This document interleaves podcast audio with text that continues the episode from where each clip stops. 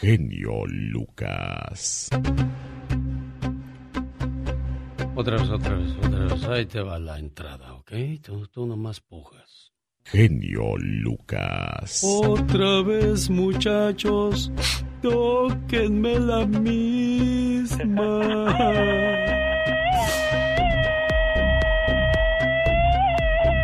Por favor, no se fijen en lo feo que canto, sino en el sentimiento que le pongo. Además, si canta Martín Urieta, oiga. Sí, claro. Mujeres, mujeres divinas.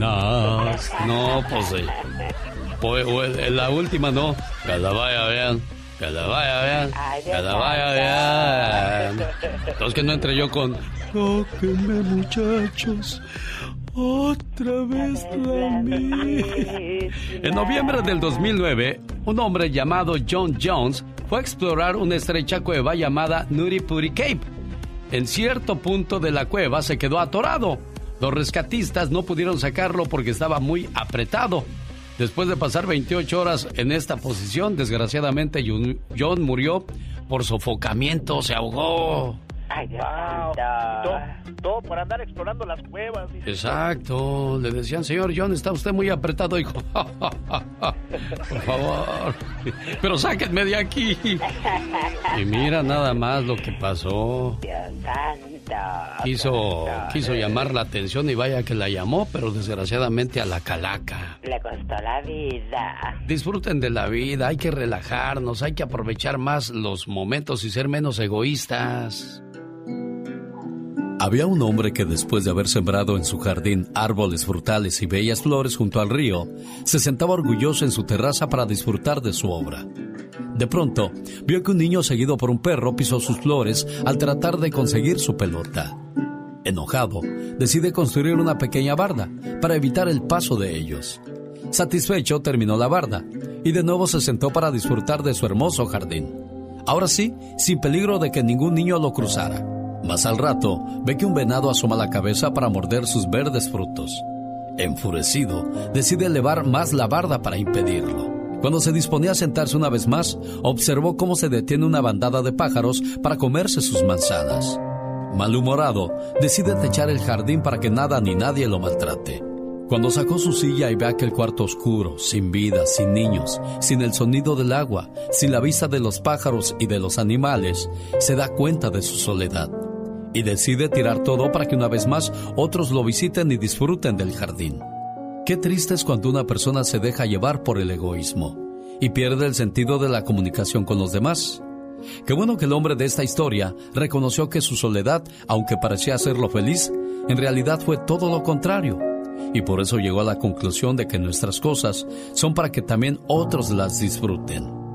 ¿Qué es lo contrario al egoísmo? Lo contrario es el compartir y el amor. Disfruta hoy de la vida. El ayer ya se ha ido y el mañana puede que nunca llegue.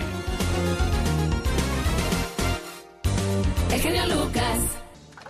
El show del genio Lucas. Muchacha, si un hombre te dice fea, eres guapa. Si una mujer te dice fea, te tiene envidia.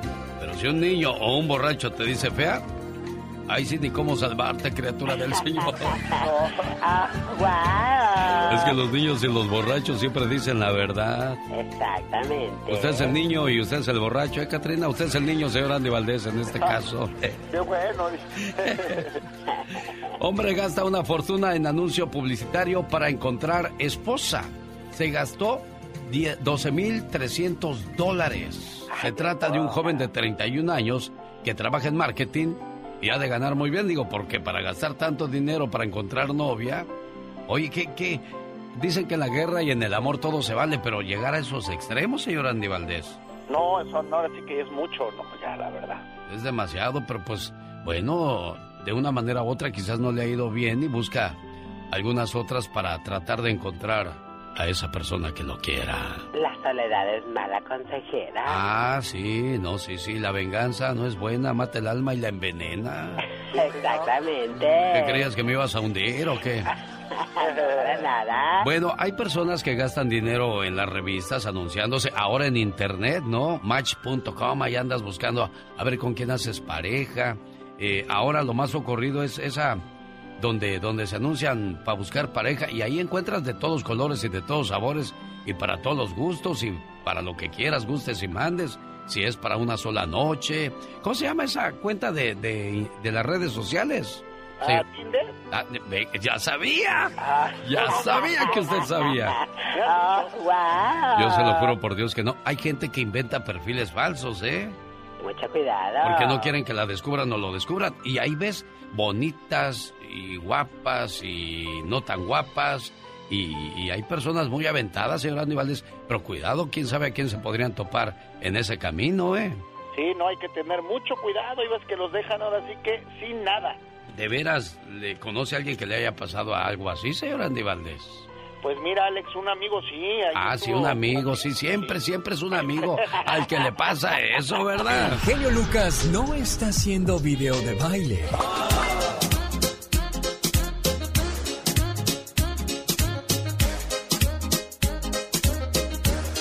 Él está haciendo radio para toda la familia. Jaime Piña, una leyenda en radio presenta. ¡No se vale! Los abusos que pasan en nuestra vida solo con Jaime Piña. Y no se vale que algunas personas piensen que el Monterrey va a eliminar al Cruz Azul. Dijo Víctor Manuel Luján. Master Show. ¿Qué tal? Buenos días a toda la gente que nos hace el favor de escucharnos a lo largo y ancho de la Unión Americana. Les saludamos con este ritmo ametrallante. No te digo, no te ah, digo, señor. Ah, buenos días, señor Jaime Piña. ¿Cómo está usted? Es que tengo que hablar así porque usted sí me conoce cómo habla así. O, sea, así ando sin maquillaje, sin máscara. Buenos días, patrón, ¿cómo está usted? Adelante, caminante. Alex, el genio Lucas, no salga usted con cosas. bueno, en fin. Fíjate, mi querido Alex, el genio Lucas. ¿Sabe qué? No se vale. En la historia de los presidentes mexicanos, al menos de los que yo me acuerdo, ninguno ha sido tan atacado como, como el presidente Manuel López Obrador.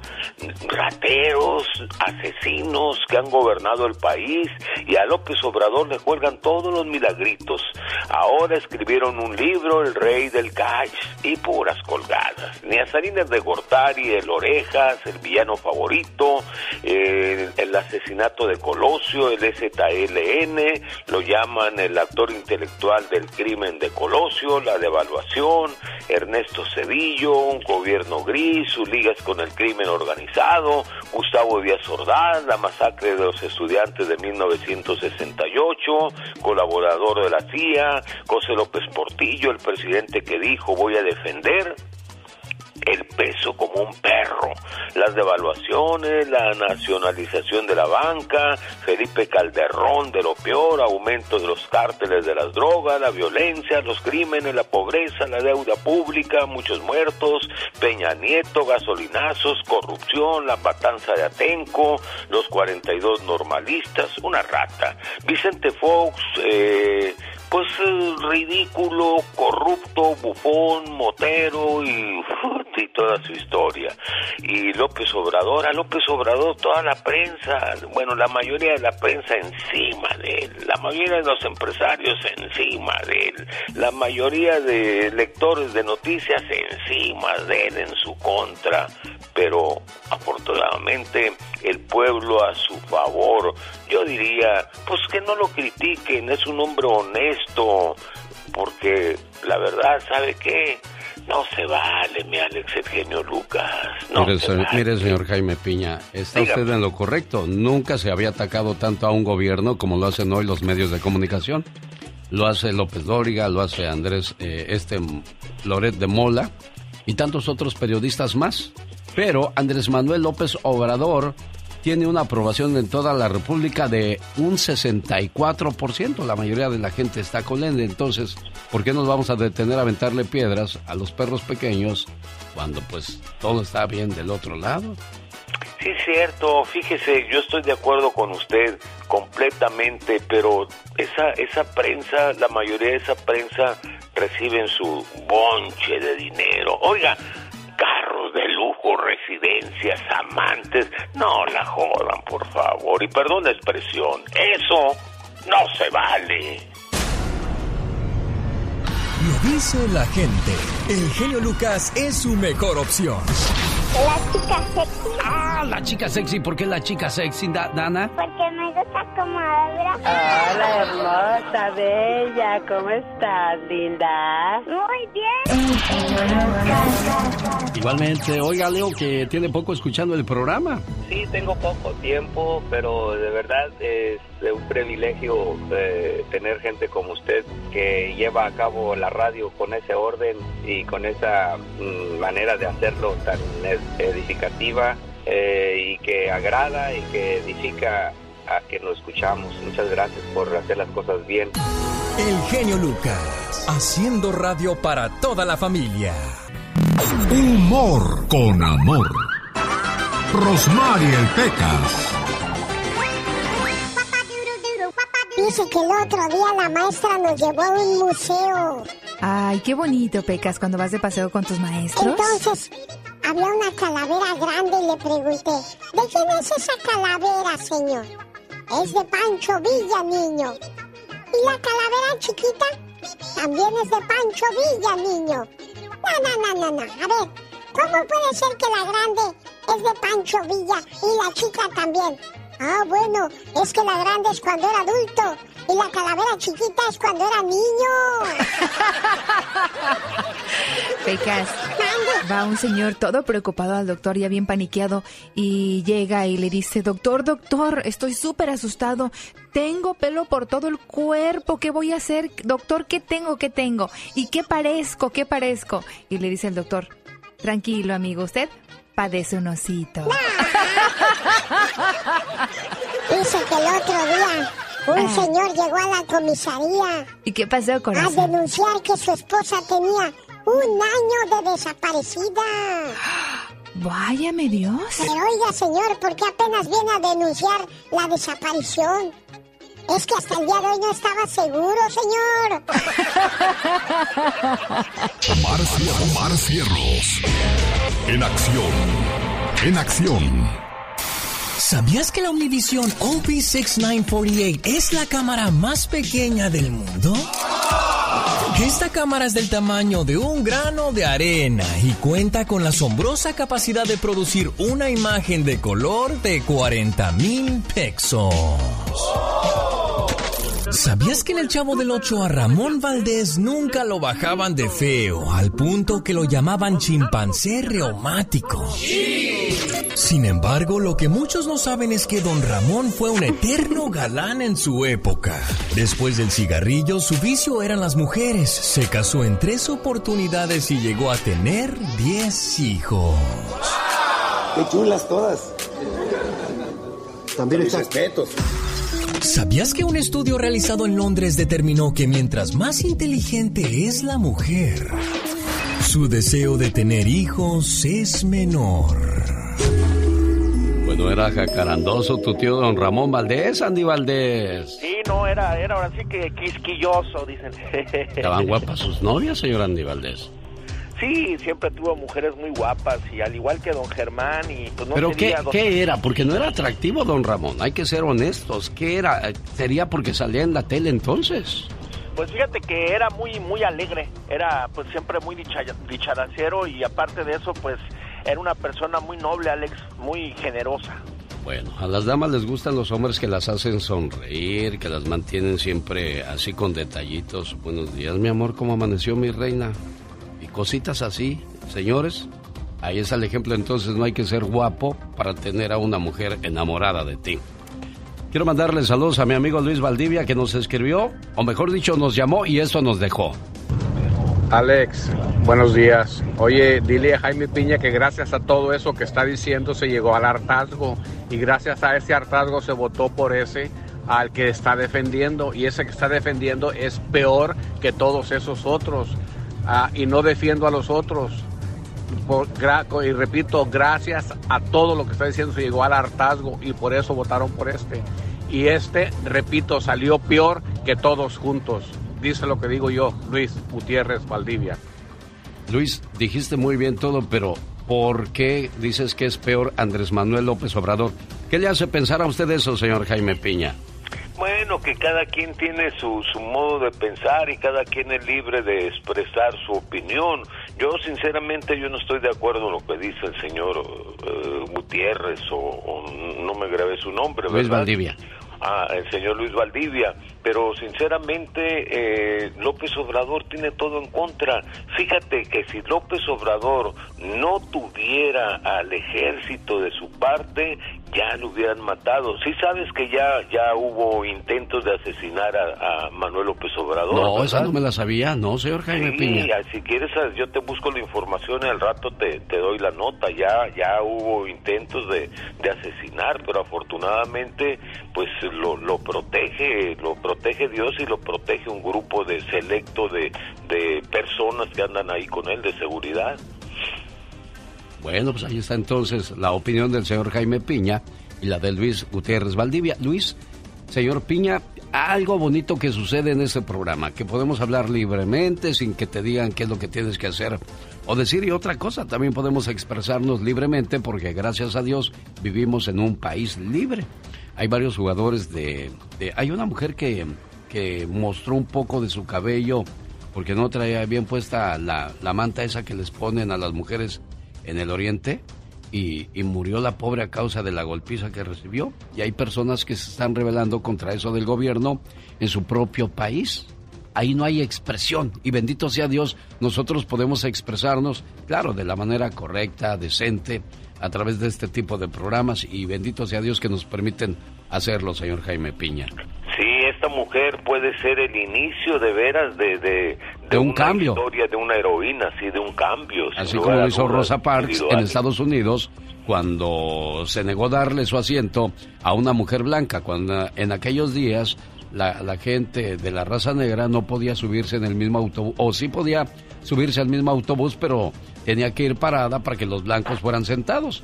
También no podían entrar al mismo baño, por eso había baños para los negros y baños para los, los blancos. O sea, el racismo estaba a flor de piel en aquellos días y poco a poco fue cambiando la historia. Señor Jaime Piña, gracias. Regresamos más adelante. A usted, señor, gracias. Quiero mandarle saludos a una persona muy, pero muy importante en mi vida. De seguro todavía está dormidita. Y si no, si me estás escuchando, Guadalupe Lucas Melitón, alias mi mamá, felicidades. Tú naciste en 1950. ¿Qué pasaba en el mundo cuando usted nació, mamá?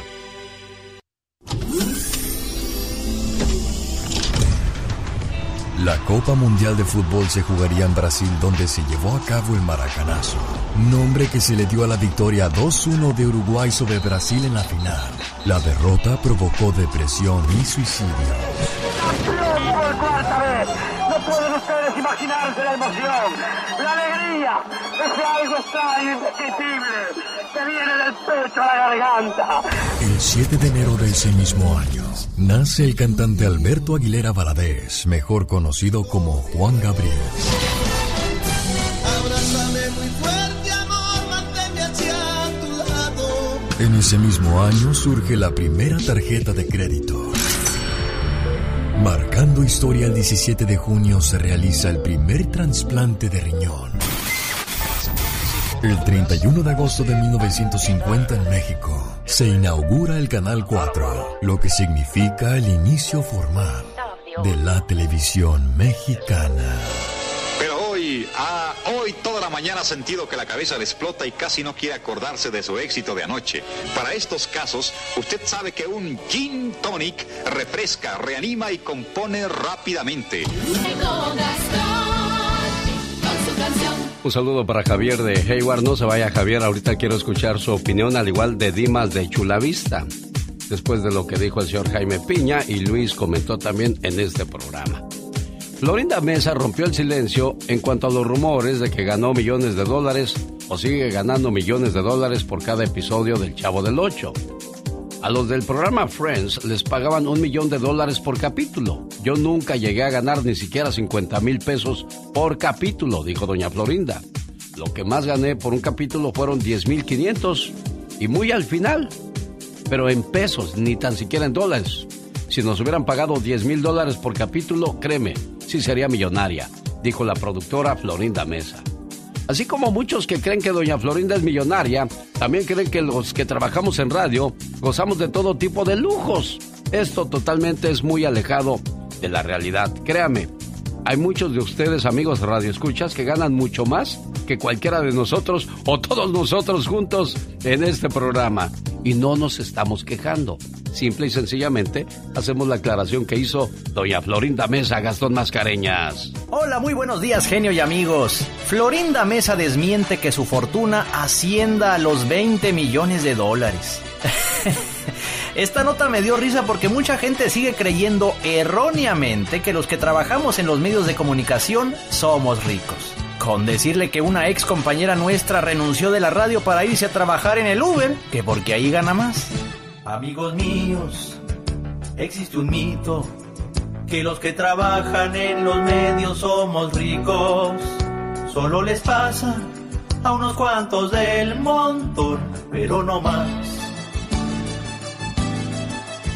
Doña Florinda ya lo ha aclarado. Ella reside en un barrio proletario.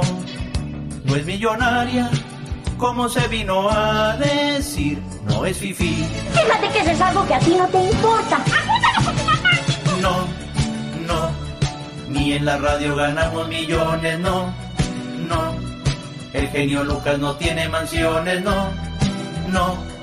Pues no barremos los dolaritos, no, no. Pero es divertido, no, no. A veces no hay ni para los frijoles, no, no. Algunos dicen somos gorrones, no, no. Bueno, a veces para qué negarlo, sí, sí. Bueno, pero muy a la larga.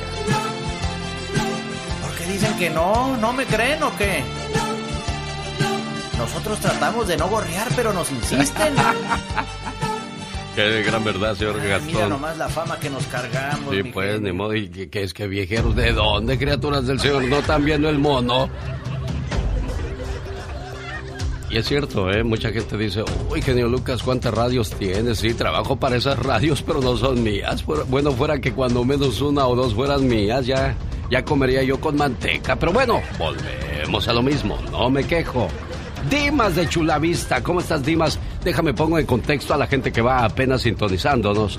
Esta mañana, bueno, pues recibimos una, una- un comentario del señor Jaime Piña acerca de los ataques que vive Andrés Manuel López Obrador de parte de los medios de comunicación y también de mucha gente del pueblo que no está contenta con él. Y bueno, eh, habló también del mal trabajo de muchos expresidentes y eso fue lo que opinó Luis Valdivia. Alex, buenos días. Oye, dile a Jaime Piña que gracias a todo eso que está diciendo se llegó al hartazgo y gracias a ese hartazgo se votó por ese al que está defendiendo y ese que está defendiendo es peor que todos esos otros Ah, y no defiendo a los otros. Y repito, gracias a todo lo que está diciendo se llegó al hartazgo y por eso votaron por este. Y este, repito, salió peor que todos juntos. Dice lo que digo yo, Luis Gutiérrez Valdivia. BMG y Vive tu Música presentan una noche inolvidable en el Bob Theater de Stockton. Viernes 21 de octubre con Industria del Amor. BXS Brindis por siempre, Grupo Liberación, boletos en ticketmaster.com. BMG y vivatumusica.com presentan una noche inolvidable en el San José Civic Center. Sábado 22 de octubre con Industria del Amor, BXS, Brindis por siempre y Grupo Liberación. Boletos en ticketmaster.com.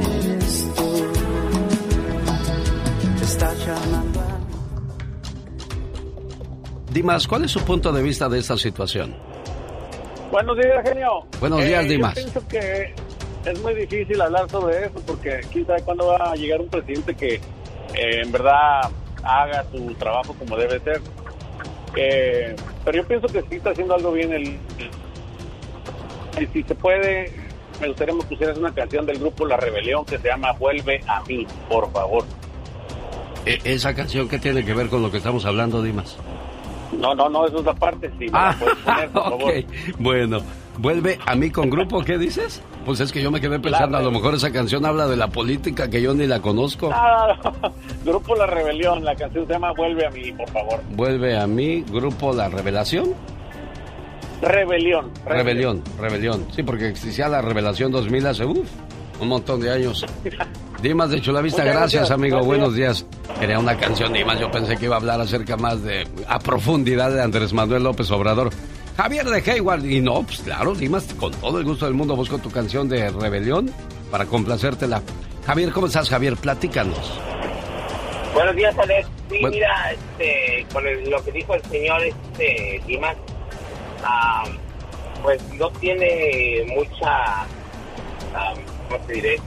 Lo que habla el señor no tiene base, ¿sí ¿me entiendes? Este señor que acaba de entrar, yo no estoy con ningún partido ni nada, pero vemos que está haciendo las cosas como se deben de hacer, no al 100% ni lo va a hacer al 100% porque no va a poder pero por lo menos se está viendo cambios pequeñitos en el país y pues lo más lo que más me ha gustado de este señor que no endeudó a México en la pandemia Eh, sí, es un punto bueno a su favor.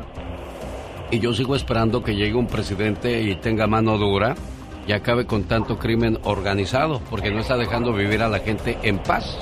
Creo que eso es lo que más nos apremia y nos surge en nuestro México lindo y querido.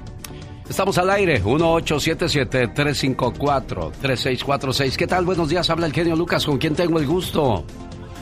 Alex, Alex, soy yo, Lázaro. ¿Cómo estás, Alex? Bien, Lázaro, gracias. ¿Cuál es tu punto de vista, Lázaro? No, mi- mira, yo pienso que mira, como el primer señor que habló, o sea, es como si yo te dijera, todos los, equipos de fútbol de la Liga de México no sirven, pero tengo que escoger uno, tengo que tener una base. Entonces él nada más a a todos los, los trató por igual, y no, todos los demás podemos ver que este señor, este señor lo que pasa, todos están en contra de él, porque se les acabó su minita de oro, se acabó el guachicoleo, se acabó, o sea, por eso es que todo el mundo, lo, todo el- no digo el mundo, sino todo México lo odia, porque todo México está lleno de pura corrupción, y de verdad que, pues, o sea, si a mí me, me- yo no voy a recibir dinero de alguien, por, porque, o sea, son pura, o sea, son una pura, de verdad, co- corrupción en México. La- lo mismo, o sea, no cambia. Gracias, Lázaro. Por último, Frankie de Arizona para terminar esa cuestión, porque en cuestiones de política y religión nunca vamos a salir de acuerdo. Antes de escuchar a, Las, a Frank, quiero enviarle un saludo a la gente que es de Zacatecas. Ahí viene su paisano más adelante, Pepe Aguilar, para platicarnos dónde se presenta este fin de semana. Frank de Arizona, adelante con tu punto de vista. Buenos días, Alex, ¿cómo estás? Muy bien, gracias, Frank. Bienvenido. Solo quiero comentarte que se les ha olvidado a toda esta gente de cuando han estado todos los presidentes anteriores. Privatizaron petróleos mexicanos, las- autopistas, teléfonos de México, todo lo hicieron para, el, para quedarse con el dinero el gobierno que ha estado anteriormente. Este es el mejor presidente que ha tenido México. Pero la gente am, prefiere la corrupción. Este presidente ha ayudado a la gente que tiene muy bajos recursos o que no tiene nada. Ahí está Frank de Arizona dando su punto de vista. Bienvenido, Frank. Gracias por participar con nosotros. Permítame decirle en qué radio estamos trabajando y regresamos. Cada mañana en sus hogares, también en su corazón. El genio Lucas.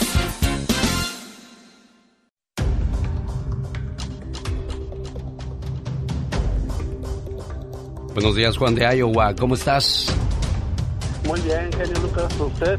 Feliz de recibir su llamada y porque le da gusto llamar a la radio. De eso se trata. No quiero que pierdan ese, ese gusto de escuchar su voz en la radio, de mandar saludos a las personas que más quieren en este mundo y pedir sus canciones como lo hizo Dimas. A ver, dime, Juan, ¿cuál es tu punto de vista? Ah, yo, yo pienso que López Obrador es como todo, como todo en esta tierra. Todo tiene un punto bueno y un punto malo. Pero nosotros lo que quisiéramos que hiciera es que acabara con toda esa corrupción de los narcos, de los carteles, para que nuestro México fuera igual. Yo nací en el 70, en 1970, y vieras qué bonita niñez llevé. Dímelo a mí, que me pasé en mi bicicleta, que me subía a los camiones, que viajaba a mi pueblo sin ningún problema. Y ahora pues vas con miedo, vas con temor que Dios guarde la hora de caer en manos malas y, pasar por situaciones complicadas como las tantas historias que hemos escuchado en este programa. Qué padre que está con nosotros. Ahí viene Carol G. No se la pierda.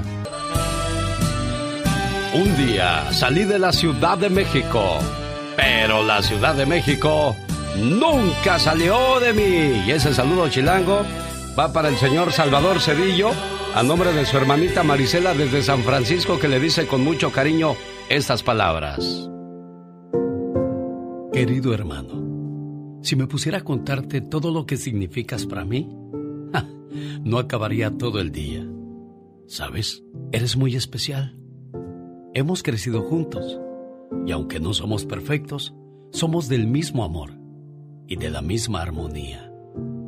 Te deseo que cada día de tu vida se llene de mucha paz, mucho amor, mucha fe y buenas amistades, pero sobre todo de infinitas bendiciones. Te quiero mucho, querido hermano. Oye, Marisela. Sí, ¿Cómo le decías de cariño a tu hermanito cuando estaban chamacos? Chavita. Chavita. Buenos días, Chavita. Gracias, muy buenos días. ¿Cómo amanecimos? Felicidades en tu cumpleaños, Chava. Muy bien, muy bien y felicidades por tu programa. Sé que es un programa de radio y muchas felicidades, de veras que éxito, éxito hermano y que Dios te bendiga y a mi hermana también y a toda la gente que nos escucha porque creo que es un muy buen programa que te levanta el ánimo, el ánimo y a todo, a todos, a muertos resucitas del gusto de escucharte.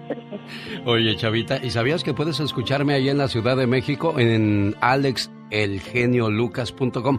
Dale todos los detalles, por favor, Marisela, para que de vez en cuando diga, hey, aquí te estamos escuchando en la ciudad más esmoquienta del mundo. Por el smog, no por otra cosa. Sí, les- sí, claro, le voy a pedir datos y les voy a mandar una bolsita.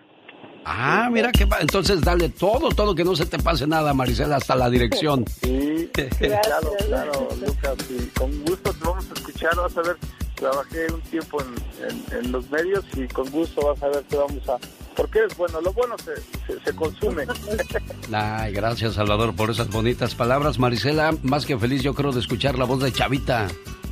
Sí, feliz. Muchas gracias, señor, que le quería dar esta sorpresita. Bueno, pues yo creo que quedó complacido, señoras y señores, así. Complacemos a aquellas personas que nos llaman al 1877-354-3646. Oscar, buenos días, ¿cómo estás, Oscar? Muy buenos días, genio. Bienvenido al programa y denos su punto de vista, por favor, Oscar. Mire, este, yo diario lo escucho desde las cuatro y media de la mañana. Bueno, usted empieza a las cinco aquí en, en El Paso. Sí. Pero le tiran mucho a Michelle Rivera. Este, no conocen este, la situación verdadera en México, la ignorancia de los mexicanos. Aquí en México no sabemos. Yo les nada más le quisiera hacer una pregunta a Michelle Rivera, ¿sabe por qué Manuel Butler no puede pisar Estados Unidos? Otra, ¿por qué el mayor guachicolero, guachicoleo está en Tabasco, que es la tierra del presidente? Ahora la inseguridad, a mí me da miedo por mi familia ya.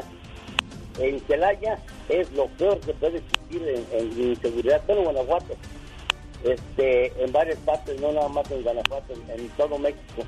Entonces decimos, hay buen presidente, señor, vean las cifras de muertes que ha habido. Hay cuatro años ha repasado lo de todos los demás eh, este, sexenios anteriores. Lo dijo Oscar del Paso, Texas, y dijo varios puntos muy interesantes. Y uno de ellos se lo voy a hacer a, a Michelle Rivera como lo pide Oscar. Le tuve que bajar a su sonido porque su voz casi no se entiende y hay un sonidito que molesta que le hace... Pero quedó muy claro lo, lo que dijo, ¿no? En este, en este momento el señor Oscar del Paso, Texas. Le agradezco muchísimo. Vamos a Arizona, José, ¿qué tal? Buenos días. Sí, muy buenos días. Mire, yo le perdí la fe a López Obrador desde que, desde que soltó a Video y luego sacó a Cienfuegos de la cárcel de aquí. Eso de Cienfuegos, nadie sabe por qué ni cómo. Pero Y el Baester Gordillo también yo tampoco nunca entendí eso, ¿eh? Y A pesar de todo lo que le habían es- comprobado. esta Anabel Hernández anda investigando, pero no puede dar. Se- Se dice que los jefes del ejército de México se fueron sobre López Obrador, pero desde que sacó a Cienfuegos y llegó a México, llegó al paraíso. Él, él, él dice que besos, no balazos. ¿Y qué es eso?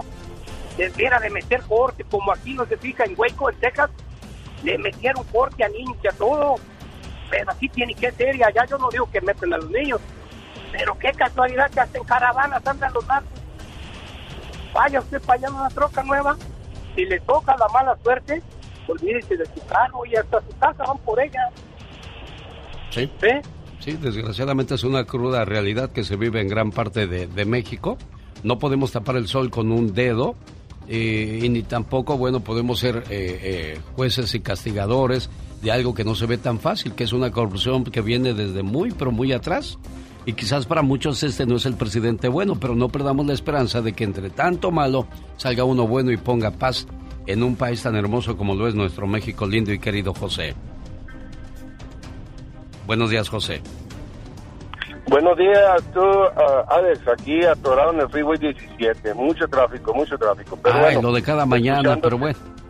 Sí, escuchándote y pues ah, mira, yo no sé, al- lo que pasa que ya mucha gente yo creo que se impuso, está ya está más acostumbrada a lo que hemos vivido en otros años. Yo vivo en Arizona hace 40 años, pero no importa, lo que pasa que mucha gente no ve lo bueno porque es en todo lo malo que dejaron todos los otros presidentes, lo bueno que hace el Andrés es una, haz de cuenta, es un granito de arena nomás lo que está, lo que se está viendo, porque es inmenso todo lo que hicieron todos los otros presidentes.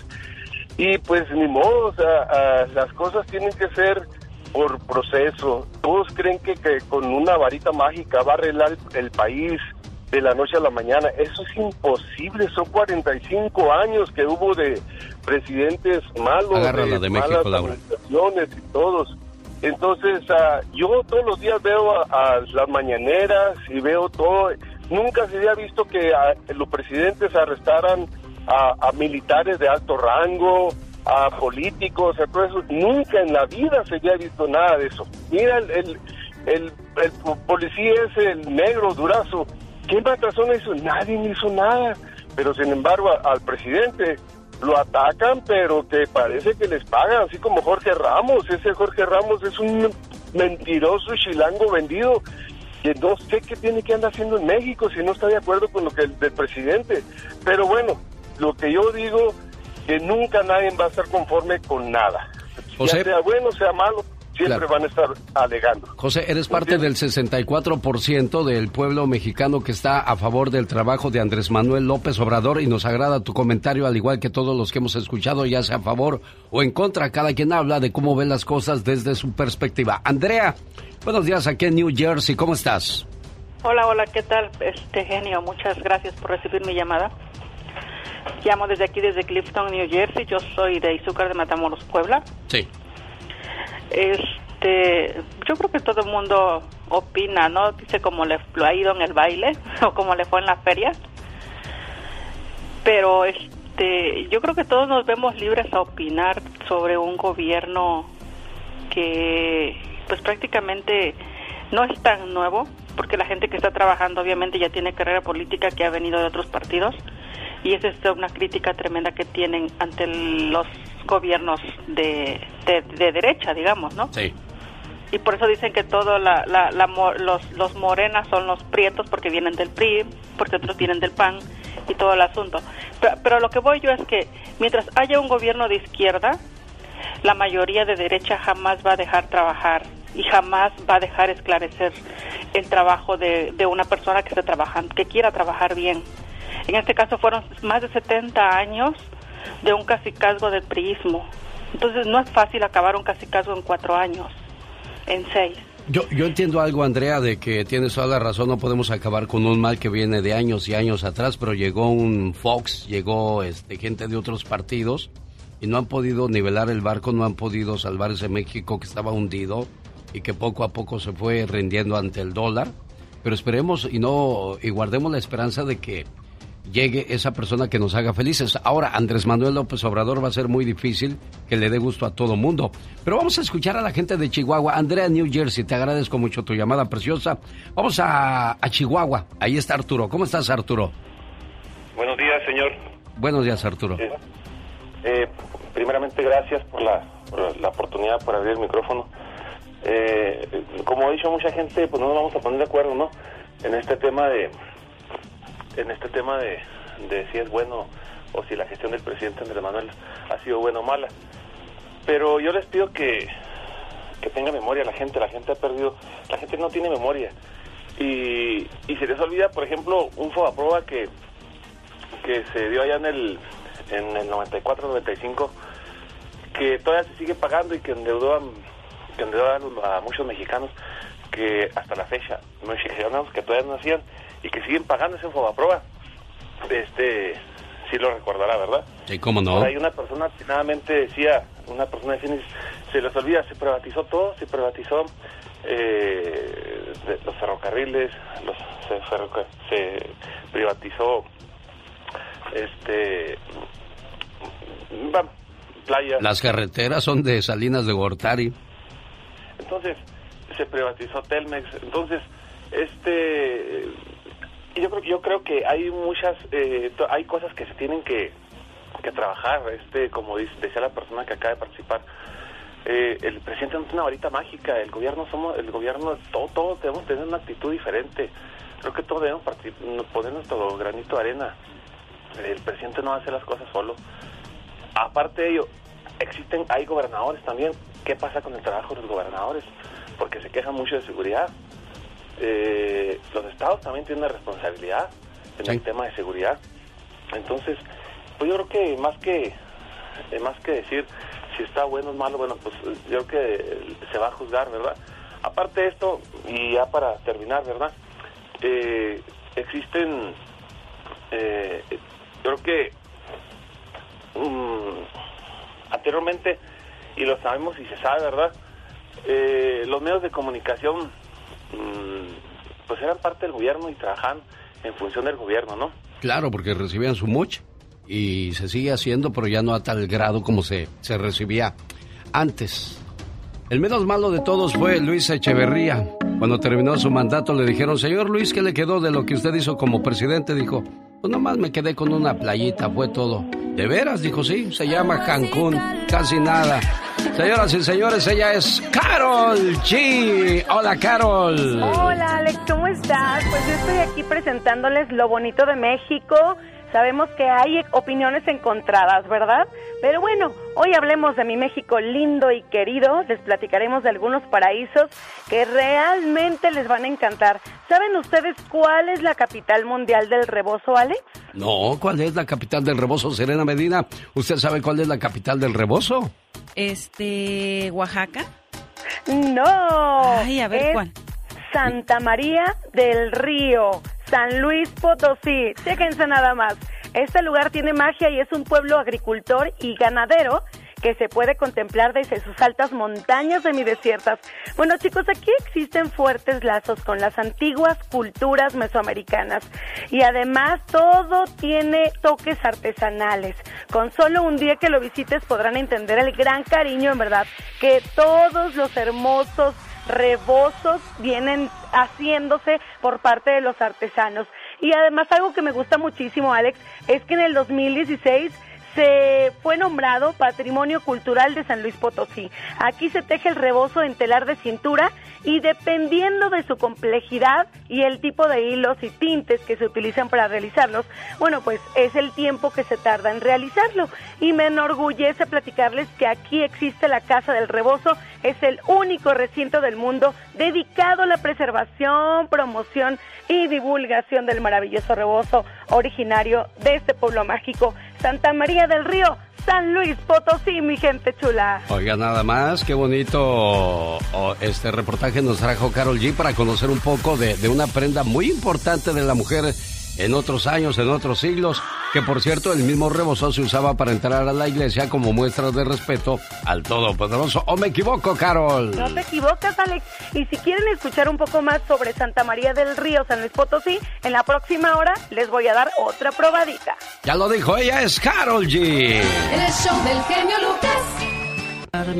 Si estás tú, siempre tú, tú, tú, siempre en mi mente. Ya, ya se acabó, Alex. Ya. Ah, caray. que me piquen en otro lado, porque en el corazón ya siento nada. Ya no la muelen, avísenme cuando se haya acabado la canción que va a pensar la gente de mí, hombre. Ya llevaba como un minuto, jefe. Eh, ¿Ya llevaba yo como un minuto? Ya llevaba un minuto que había acabado. Ay, ay, discúlpenme, me dejé llevar por la pasión. Wow. Oye, quiero mandarle un saludo a una persona muy importante y muy grande en mi vida y que yo sé que es el mejor refugio cada vez que tengo un problema y ella es mi señora madre, Guadalupe Lucas Melitón. A lo mejor ya se despertó. Estas son las mañanitas que cantaba el rey David. Para ti que estás acostadita en tu cama, te las traigo hasta aquí. Y te podría decir mil cosas maravillosas, pero me voy a esperar a que despierten mis demás hermanos para que escuchen que que hoy la reina de la casa cumple años. Qué bonito, bendito sea Dios que nos permite celebrar, señor Andy Valdés. Nada más que ahora estamos más lejos de usted. Ya nos fuimos hasta Lompoc. A Lompoc, bueno, Lupita, que se la pase bonito y que tenga un día genial. Y Te vas a perder mole, el Lupita. mole, te vas a perder el mole, Andy Valdés. Oye, ese mole se chupa uno hasta los dedos, mi familia bonita. Sí, hombre. Bueno, José del Valle, ¿qué tal, José? ¿Cómo estás? Buenos días. Buenos días, muy bien. ¿Y ustedes? Bien, aquí escuchando pues todo esta, todo este, toda esta polvadera que levantó el señor Jaime Piña con sus comentarios el día de hoy. Luego vino Luis y le puso la cereza al pastel y la división de, de que si ha hecho o no ha hecho buen trabajo Andrés Manuel López Obrador. ¿Cuál es tu punto de vista, José? Mire, este señor, este genio Lucas, este, yo tengo dos opiniones. Para empezar, la primera, este, quiero aclararle a la gente que los que nacimos en la Ciudad de México, en el DF, no somos chilangos, somos capitalinos. Chilangos son los que van a radicar de provincia a la Ciudad de México. Esos son los chilangos. Ajá. ¿Y a usted le ofende que escuchado- a usted le ofende eso, José? Sí, de afortuna- desgraciadamente sí, porque no, no, no sabemos este, realmente informarnos qué es un chilango y qué es un capitalino. Y no nada más estoy hablando eh, de la estación. Hay Sí. varias estaciones que juzgan así sin Ajá. informarse, ¿verdad? Sí. Pero la verdadera, la verdadero y lo correcto es capitalinos. Sí, sí, el No, que nace en la Ciudad de México es capitalino, el que llega de provincia y se queda a vivir en el Distrito Federal, esos son los chilangos, pero yo no le veo nada de malo que de repente le digan a uno chilango, señor José, o por qué le ofende. A ver, platíqueme para Mire. poderle entender. Ok, yo le voy a decir por qué este nos ofendemos, porque nosotros no somos ni del chile, no somos del mole, ni, so- ni tampoco somos changos. Entonces las cosas como son, amarillo, amarillo, ¿sabes qué? Jalisciense, jalisciense, yo creo que sería lo más correcto, ¿verdad? Sí. Pero te digo, yo en cierto, no juzgo a la persona, sino aclaro la ignorancia, porque es una, vamos a decirlo así, o mala información. Sí, claro. Pero no nada más es este, es en todas las estaciones de radio, en su mayoría, estamos hablando de un 90, 95% Sí. que toman esa definición. Entonces, para nosotros los capitalinos no es este, sí nos ofenden porque no nos dedicamos a robar, a, vamos a decir a los de provincia, sino nosotros nos dedicamos a otras cosas y por esa definición de chilango nos juzgan que nosotros asaltamos o robamos a la gente que viene de provincia sabiendo que no es así. Tengo experiencia que yo le puedo contar por qué nosotros no nos dedicamos a robar, porque un capitalino no sabe qué días se celebran, qué fechas se celebran en ciertos pueblos santos, todo eso, sino la gente chilanga que radica ahí es la que estafa a su propia gente y eso es muy feo. Sí, tiene toda la razón y, y le agradezco que aclare ese punto para que muchos entiendan la diferencia entre el capitalino y el chilango. Ahora le digo yo algo, no todos los chilangos somos rateros, ¿eh? Oh, no, no, no, no, no estoy generalizando, sino estamos, estoy haciendo una como metáfora, como... Sí, no, sí, sí, sí, no, yo entiendo perfectamente, aclarando los puntos, poniendo la- los puntitos sobre las is. Perfecto, muy bien, José. ¿Y qué piensa referente, referente a la cuestión de- del mandato del presidente? Mire, lo que es cuestión de política, religión y fútbol es una bomba de tiempo. Sí, siempre. En lo de... ah, Ok, eh, yo vengo desde joven, yo soy de la época de los 80. Este, yo vengo siguiendo lo que es Andrés Manuel López Obrador y lo que fue Cuauhtémoc Cárdenas, buenos políticos. Mis puntos de vista, en primera, es ha sido un buen presidente. Eh, No vamos a decir una gran maravilla, pero México pudo tener antes otro buen presidente que fue Colosio. Ya se nos olvidó quién lo asesinó, qué es lo que dijo, qué es lo que prometió. Y digo, hubiéramos tenido ese primer presidente que hubiera hecho un cambio, hubiese habido otro progreso. Con este presidente ya hubiese sido, vamos a decir, un 25 y 25, ya tuviéramos un 50%. Ahora, esa, eso de abrazos y no balazos es una metáfora. Eh, creo que mucha gente a lo mejor no puede entender esa metáfora. Eh, abrazos no balazos puede ser una metáfora como decir, ¿sabes qué? Hacemos la paz y no la guerra, en pocas palabras. Sí. Pero para que la gente pueda entender, él se adapta a, la- a lo que somos la sociedad media y baja. Entonces esa es su metáfora. ¿Sabes qué? Abrazos no balazos. Ahora, de esto de los que el Baester Gordillo y Cienfuegos, ustedes no saben atrás qué es lo que le sa- qué información le están sacando, en cómo lo va a usar él, porque se va a ir este Obrador y va y Obrador tiene gente que puede continuar y mejorar lo que ha venido haciendo él o qué prefiere lo vamos a decir qué prefieren nosotros los mexicanos que nos sigan construyendo una bardita como refinería o prefieren realmente lo que hizo él con las verdaderas refinerías que las estaban sofocando quieren bardita o quieren un progreso ahora la violencia ya viene desde mucho atrás la violencia la corrupción ya viene desde mucho atrás poco a poco poco a poco pero la gente luego luego quiere y se va por otros medios de comunicación que malinforma ya lo dijeron Jorge Ramos, no nada más es Jorge Ramos, son muchas televisoras que dicen que la gasolina está a 7 dólares,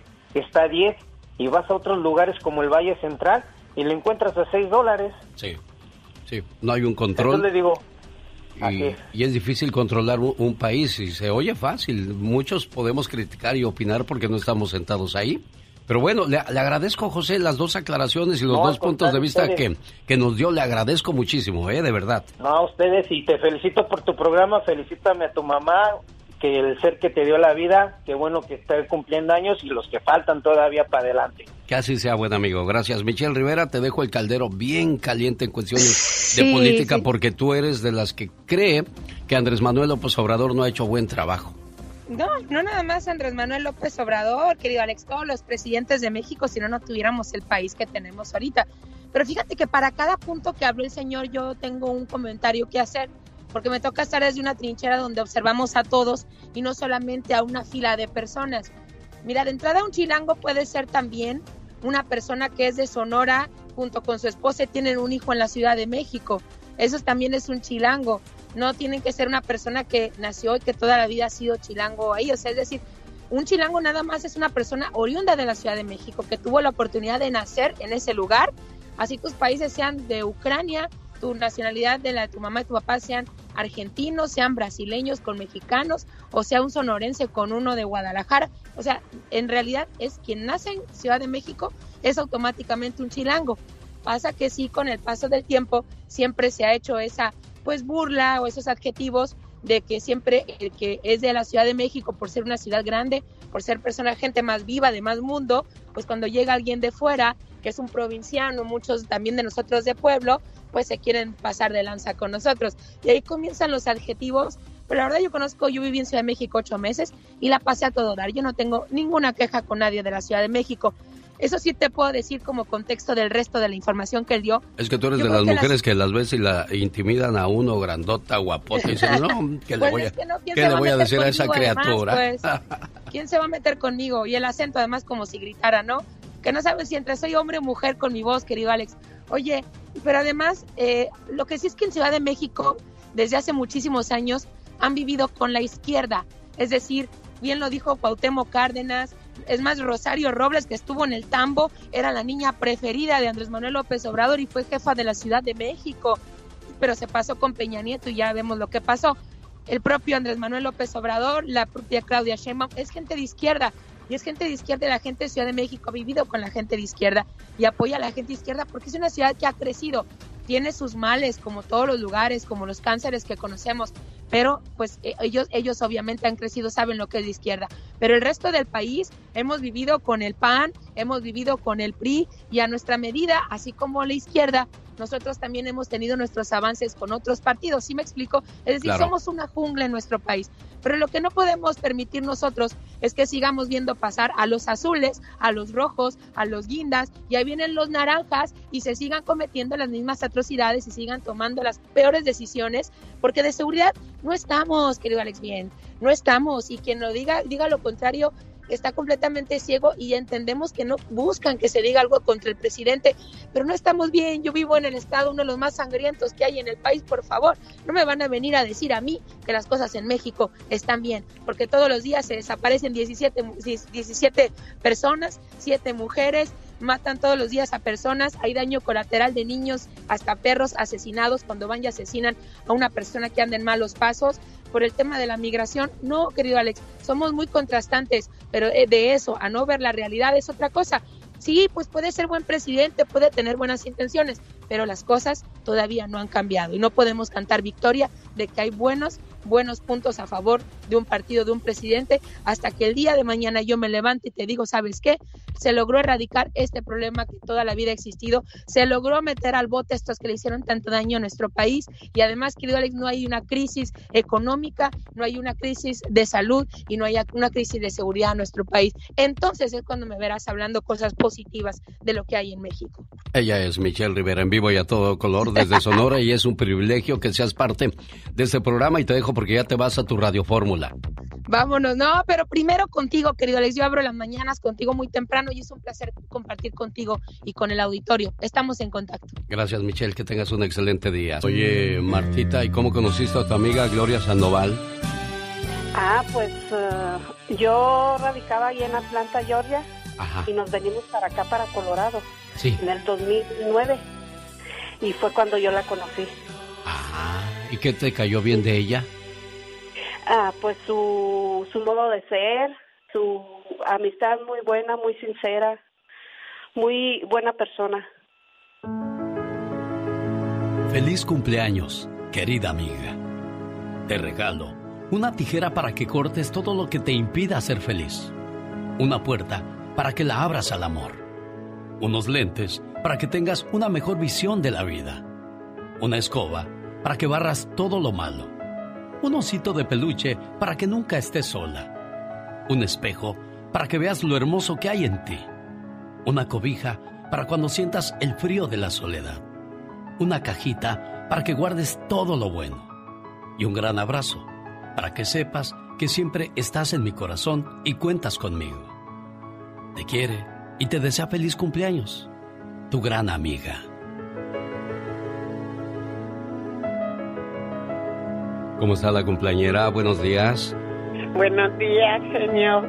Qué regalo tan hermoso te dio la vida, una bonita amistad, ¿no? Ay, sí, sí, somos más bien como hermanas, la hermana de mi corazón.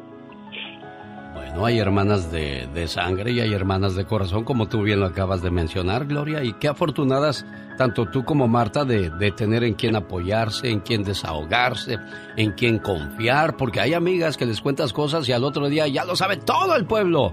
Es cierto. Sí, bueno, a mí me ha pasado. Con esas amigas, ¿para qué quieres enemigas? Felicidades. No, pues no. Martita Preciosa, complacida con tu llamada, amor. Muchas gracias, genio. Muchas gracias por, por este regalo que, que a veces no, no es la, el regalo, la, ¿cómo te quiero decir? Un perfume, un algo, pero esto es muy grande. Sin duda alguna. Esto, Bueno, Poderles, poderles desear feliz cumpleaños. gracias por ser buenas amigas y por confiar en este programa. Buenos días, genio. Buenos días, Eduardo. Gusto saludarlo. Nada más quería dar una, un pequeño punto de vista acerca del presidente. Sí. No estoy a favor de, de Andrés Manuel, o sea que, que lo siga o algo. Lo que opino yo es que todo mundo quiere que, que cambie el país, que, que mejore. Pero ¿qué hacemos como ciudadanos nosotros para mejorarlo? Tú mismo lo dijiste cuando fuiste a México, que le diste dinero al policía. Sí. Entonces, ¿cómo, cómo va a mejorar un país? Mira, un te, te voy a decir, Eduardo, por qué lo hace uno. Porque desgraciadamente estos tipos te tienen en sus manos. ¿Y qué prefieres? Desgraciadamente, esto te orilla lo mismo y a lo mejor estoy equivocado y me vas a corregir, Pati Estrada. Este tipo de personas te pueden golpear, te pueden meter a la cárcel y, y- y hacerte cargos que no has cometido. Entonces prefieres optar por lo que desgraciadamente la, mayor- la mayoría de los mexicanos hacemos, Pati Estrada. Hola Alex, ¿qué tal? Buenos días, buenos días al auditorio. Y este caso me recuerda pues a nuestro buen amigo de acá de Denver, Colorado, que precisamente fue a México en su carrito. Por error llevaba las placas de cartón de otro carro y en la aduana mexicana le dijeron, ¿sabes qué? Eh, tu carro queda decomisado y, hazle como quieras y si no, vas a la cárcel. Y así te dicen, así te amenazan. ¿Y qué haces? Exacto. Y Es tu señor palabra dice- contra la de la autoridad. Sí, no le quedó más remedio y, y hoy día dice, no quiero hacer nada. Te- o sea, el señor hasta miedo tiene ya ir a México. Miedo de que las autoridades, como dice Alex, tienen el, sal- el sartén por el mango.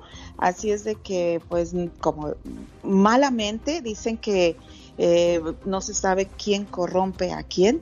Pero en este caso, eh, no es que uno se preste a la corrupción, simple y sencillamente eh, sabes que te pueden meter a la cárcel, que te pueden golpear, que te pueden hacer una cosa de injusticias y para aclararlas y reclamarlas, pues toma tiempo. Y nunca dejes que un policía te bolsee porque te puede poner cosas que no traes, desgraciadamente. Eduardo, ¿ahora qué dice al respecto?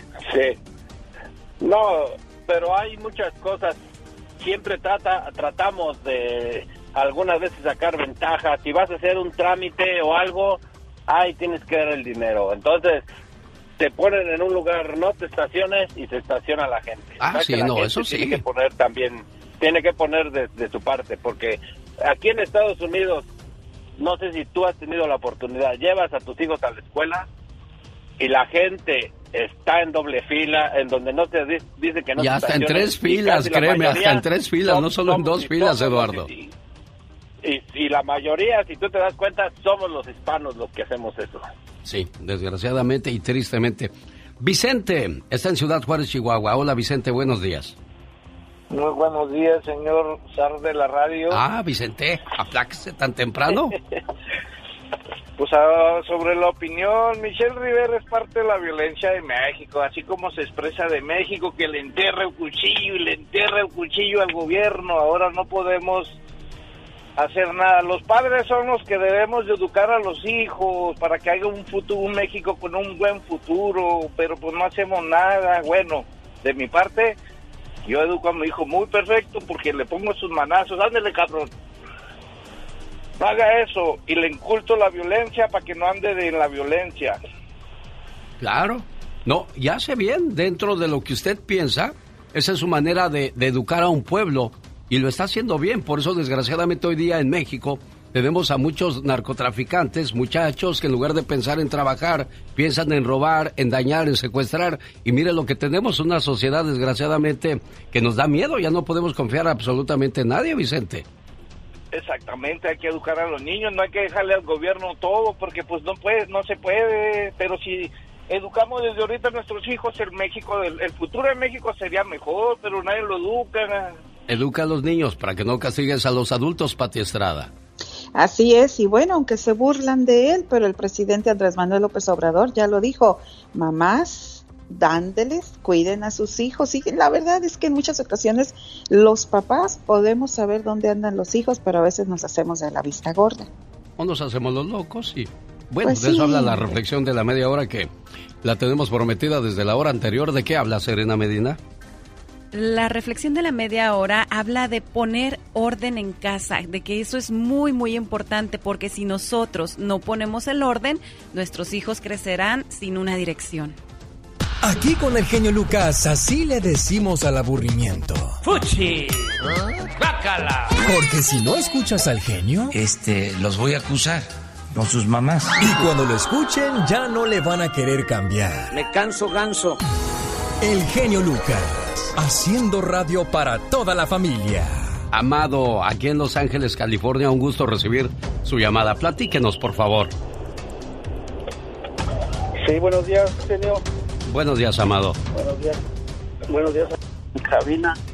Pues, ah, en resumidas cosas, pues los que están ah, hablando y con el compañero este que habló de que, que no le gusta que le digan chilango, tiene todísima la razón.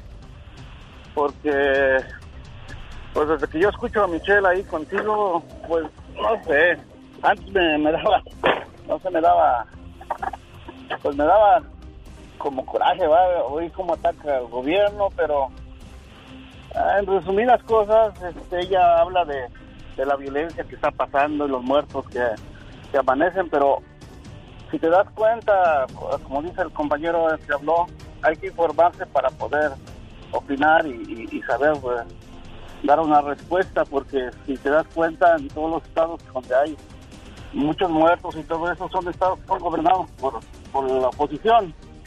Entonces, ah, ¿cómo, cómo, eh, nuestro presidente va a avanzar si los gobernantes... ah, el otro día estaba escuchando que se fue de vacaciones el gobernador, creo, de Guanajuato y no sé quién sabe, andaban andaban de vacaciones en Dubái, creo, no sé dónde andaban y mientras tanto ahí en, el, en su estado estaban matando. Entonces, así como...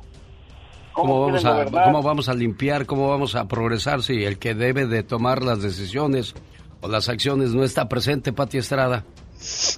Así es, Alex, pero pues volvemos a lo mismo, ¿no? Desde nuestra trinchera hay que hacer todo lo posible para cuidar, cuidar, cuidar a nuestras familias, a nuestros hijos. Aunque déjame decirte que conozco padres ejemplares que educan bien a sus hijos, pero pues los chamacos de una manera u otra se van por la vía torcida, pero a los padres les queda la satisfacción que por ellos no quedó. Exacto. Es, es, es, que el trabajo ese es el de nosotros. Ya si ellos no cumplieron con las reglas, bueno, por nosotros no quedó. Y a mí no me culpes, hijo, tú estás donde quieres estar, porque yo no te di esos ejemplos o esas direcciones. Hoy, Pepe Aguilar habla de su próxima presentación aquí, como dicen los de la tele, en exclusiva, solo en este programa. Gracias, Pati Estrada. Hasta mañana. Señoras y señores, llegó el momento de presentarles directamente desde Aguascalientes, México. A Carol G. Échale más enjundia, criatura. Imagínate tú presentando a Carol G en un concierto. Señoras y señores, aquí está Carol G. Aquí está Carol G. Eso. Hola, Carol, ¿cómo estás? Buenos días. Gracias, Alex. Muy buenos días. Estoy muy contenta porque seguimos platicando de cosas bien positivas de nuestro querido México y sobre todo de la capital mundial del reposo, Santa María del Río, San Luis Potosí. Mi gente chula, este pueblo mágico lo puedes admirar y realmente está increíble porque tiene un retablo en la parroquia de Nuestra Señora de la Asunción y puedes disfrutar de deliciosos panes, recorrer haciendas potosinas y convivir con sus artesanos que te dan una cálida bienvenida. Si tú creías que las deliciosas campechanas, esos panes de hojaldre que tanto te gustan, son originarios de, de Campeche, pues ¿qué crees? Que no, señores, no son de Campeche. Las campechanas son creadas en la capital mundial del rebozo, en Santa María del Río, San Luis Potosí. Y hay una panadería muy famosa que se llama La Perla de Santa María, que además fabrica los ricos puerquitos de piloncillo y los ojos de pancha, otros hojaldres pero rellenos con deliciosa cajeta.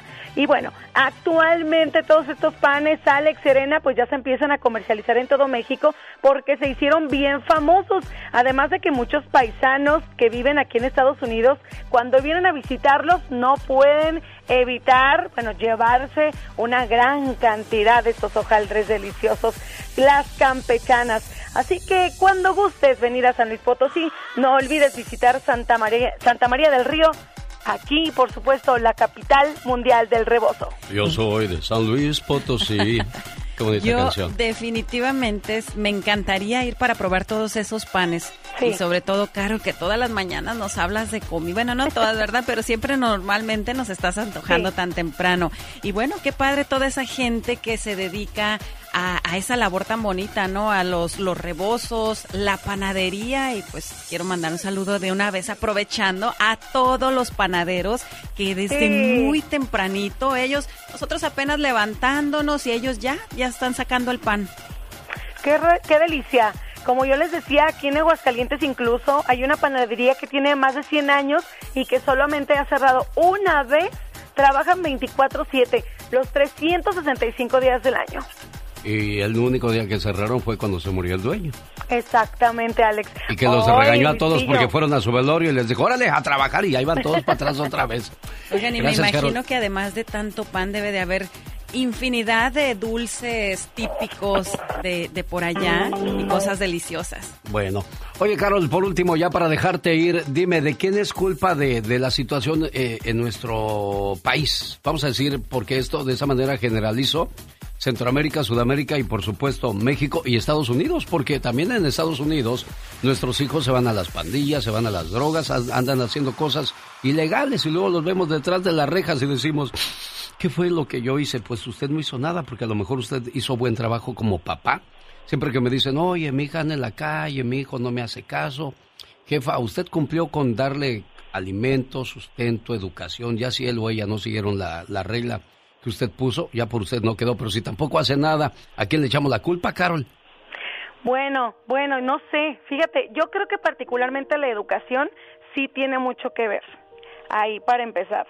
Pero también, pues, tiene que ver eh, la educación que les da el gobierno también a nuestros hijos. Son muchísimos factores y yo creo que nunca terminaríamos de abordar este tema que es algo complejo.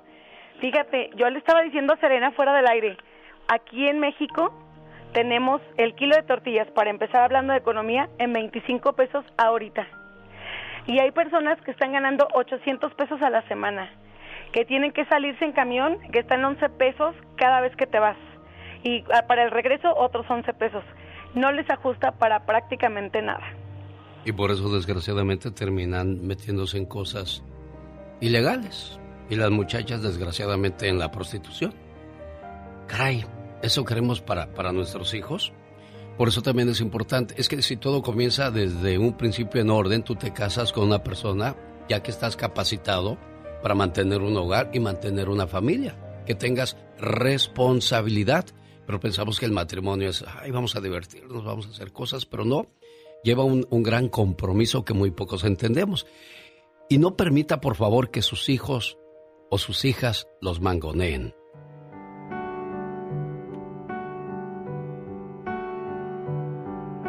Querido hijo, mientras vivas en esta casa vas a obedecer las reglas que tenemos en ella. Cuando tengas tu casa, espero que tengas la suficiente madurez para crear tus propias reglas de responsabilidad.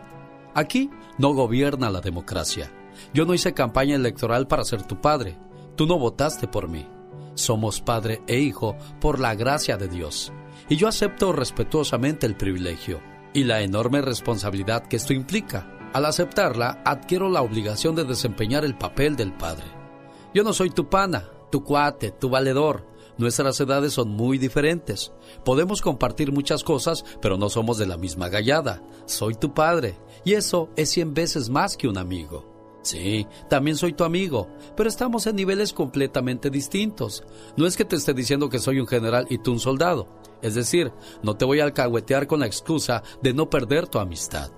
En esta casa harás lo que tu madre y yo sugiramos, y aunque puedes cuestionar nuestra decisión, lo que se te diga estará por encima de tus deseos, porque todo lo que ordenemos estará motivado por el amor. Pobre de ti que te tocaron unos padres irresponsables. Te será difícil comprenderlo hasta que tengas un hijo. Mientras tanto, confía en mí, tu padre.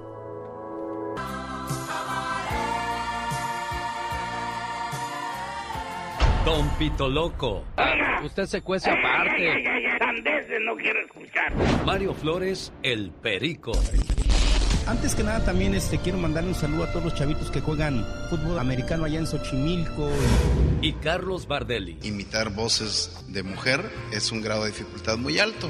Siguen y seguirán siendo parte del show más familiar. Hace 25 años ese segmento pertenecía a Don Pito Loco. Después llegó Mario Flores al Perico e intenté cubrirlo con Carlos Bardelli. Ah, pero ya estaba con nosotros la diva de México. Guapísima y de mucho dinero. De mucho dinero. Hoy imagínate al rato, querido público, de nuevo buenos días. Serena, las gasolineras del Canelo. ¿Dónde echaste gasolina? Se le subió al Canelo. La gasolinera porque vienen de 90 a 100 gasolineras en México. ¿Tantas, Diva? Claro, pues si tiene con qué. El Canelo, chicas y chicos, al rato imagínate que estés de repente llegando con tus 200 pesos que no te llena ni el cuartito y que el Canelo esté ahí retratado viéndote o que salga en el anuncio agarrando la manguera si yo te la echo. Ay, Voy a investigar dónde Viejo va a ser la inauguración. Ah, ¿qué, qué dijiste, Pola? ¿Qué qué? Viejo presumido. No, no, no, no. ¿Cuánto costará una telesota de esa que tiene usted en su cuarto? Eh, No es el precio, es quien te la regale y yo te la voy a regalar. ¿A poco? Sí, anda muy dadivosa ahora. No, la- no, no, no, no. eh, eh, eh, es que eh, ya no la quiero en mi cuarto, quiero una nueva. Entonces, chicos, el Canelo viene con gasolineras de 90 a 100 gasolineras. Qué bueno, la verdad. Es, es inteligente ese muchacho. Digo, yo, para mí no es el campeón que mucha gente dice que es. Porque un Julio César Chávez, que llegó a 100 peleas sin perder, para mí ese era un campeón y desde que se subía al cuadrilátero era Ese sí se subió duro a y pelear. tupido, exacto. Sí. Y uno de los que tiene ese estilo, pero desgraciadamente su peso no le ayudó, es el Gallito Estrada, porque dice, a mí entre más me pegan, genio, más le entro. Le digo, "Ah, esos son los hombres y no pedazos. Y el Canelo con el Triple G, bueno, pues ahí andaba sea, hay que ir con todo, Canelo, desde un principio. La gente va a verte noquear, va a verte triunfar. Pero bueno, inteligente en cuestiones de mercadotecnia, ha sido increíble este tipo. ¿eh? Definitivamente mis respetos en ese sentido. Ha hecho billetes hasta porque lo miren en las redes sociales, le Todo, pagan. todo. pelea- le pagan por ver su entrenamiento, le pagan por las marcas que usa, le pagan por oh, todo. O sea, te aplaudo, de verdad. Pero como campeón no te aplaudo. Ahí el Canelo, la, la gente que lo maneja, lo está haciendo muy bien. No se maneja el solo, Diva. En chiquillo. Sí. Él solo se maneja. Sí, Diva. Ay, pero no tiene nadie que diga, ay, Bueno, no sí, sí, tiene sus achichincles, pero él solo toma sus decisiones, qué quiere y qué no quiere. Ándale, pues por eso le va como le va entonces. Entonces. Diva. pues sí, usted lo dijo, yo nunca lo he visto. eh, eh, No, sí, sí. pero Pues ahí está, le echó, le echó bronca, le echó bronca a ¿Eh? Oscar de la Hoya cuando Oscar de la Hoya le dijo, es que eres mi hermano, no te puedes ir, Canelo. Y le dijo el Sí, Canelo, cómo no. un hermano no roba a un hermano, le dijo. No Así friega otro, Exactamente. No friega otro, pero bueno. No hice nada. Así dijo Coco Levi. Y se mantienen las mismas. Y se va a defender hasta las últimas consecuencias. Querido público, el hijo de tan linda Fernández. Dice que no le hizo nada a las actricitas. Y son 10 reportes, no son dos ni tres. Sí, o sea, Diez. cuando dices una o dos, dices, bueno, pues lo dudas todavía, pero ya diez. 10. Bueno, Y vaya, quién sabe cuántas no han hablado. O sea, de faltar algunas que no se atreven todavía a alzar la voz. Hay gente que tiene miedo a, a decirlo, porque obviamente dices, quiero hacer una carrera de otra manera y no me quiero ver involucrada en este escándalo y ahorita tengo novela o ahorita me va a salir un proyecto. Entonces dicen, me quedo calladito. Señoras y señores, eh, eh, dice Cristian Castro que de niño sufrió mucho bullying. Cuando le decían, tú eres el hijo de Loco Valdés y tú eres en la escuela. Y Verónica no le quería decir nada hasta que él un día se paró afuera de la ANDA, de la Asociación Nacional de Actores, amigos. Sí. Del Sindicato de Artistas. Y ahí estaba Manuel, el Loco Valdés, y que ahí lo conoció. Pero obviamente los dos sabías, que, eh, eh, Manuel sabía que existía Cristian, Cristian Manuel, pero no se habían conocido, porque Verónica y su mamá, pues querían tenerlo en una burbuja. En Odisea Burbuja. Con Mafafa, Mosquito y Mimoso el ratón. Oye, que se le paran a Florinda Mesa en el aeropuerto ayer, ¿no vieron? Y que le dijeron, oye, ¿los 20 millones de dólares? Dijo, uy, sí, bueno, fuera que los tuviera yo. De- Que los 20 millones de dólares. Sí. Que de regalías. No. No, no, por favor, no estás hablando con Brad Pitt. Pero la gente dice, a mí me pagaban en Televisa 10.500 por capítulo en los 70s. Y pesos, no dólares. Eh, y, y pesos. Entonces, claro, Florinda tiene eh, derechos de varias cosas de Chespirito. De hecho, la bioserie que se va a hacer va a estar María Antonieta, por eso se contentó con el hijo de Chespirito. Ah, Ay, pues sí tiene interés. tiene interés, como el de la olla. El interés tiene pies, Diva de México. Tenía, claro, Pues mi sí, genio. pero se le fue la se le fue la minita de oro, Diva de México. Sí, sí, sí, a Florinda también. Sí. Pues sí, la verdad sí, ¿eh? eh, eh, eh, los guiones que hizo después en su canal de YouTube no estaban muy alejados de lo que escribía Roberto. Sí, sí es cierto. Porque es la persona que hace el guion. Bueno, chicos, Yo no sé cómo amanecería Alfredo Adame, pero yo ya le compré una caja así de pomada de la campana. Para que se desinflame. Se la voy a mandar. ¿Se lo volvieron a sonajear o de los, mismos golpes que le dieron? No, de lo que mostró, genio, no vio. no lo he visto. salió de la operación ayer, Antieri. Dijo, mira, así estoy. Y luego el hará de la torre burlándose. Dijo, mira, y arremedándolo. Pero hasta Adame solo bromeó diciendo que se vendía máscara de zombie. Oye, imagínate al rato la mascarita de Adame. Ay, qué bonito. Llévela, llévela, vara, vara, la mascarita de Alfredo Adame. Tres por uno el día de hoy, jefa. ¿Cuántas va a querer? Para allá viene Halloween, digo. Oh, ándale, estaría padre de máscara. Oiga, me voy a disfrazar de Adame y voy a aventar puras patadas al aire de bicicleta. Me voy a ganar el primer lugar. Ya sé de qué me voy a disfrazar este Halloween. Al rato regreso. Luego va a salir la piñatita de Adame. sí. Qué bonito es lo bonito, ¿verdad? De Dios que sí, señoras y señores. Julián Álvarez, Luis. ¿De dónde eres originario tú, Luis? De acá de Nuevo México. Ah, ahí naciste. Ah, ¿no eres de Yurecuaro, Michoacán? Oh, sí, mi mamá es de allá. Ah. Es una larga historia, ¿verdad? Mi mamá y mi papá se conocieron en Los Ángeles. Ajá. Nacimos en Los Ángeles y me, bueno, me quedan en Michoacán. Mira, ¿y cuándo te regresas para acá? ¿Cuántos años tenías, Luis? Este, tenía siete años cuando me iban para allá, pero ahorita este, me regresé a los 18.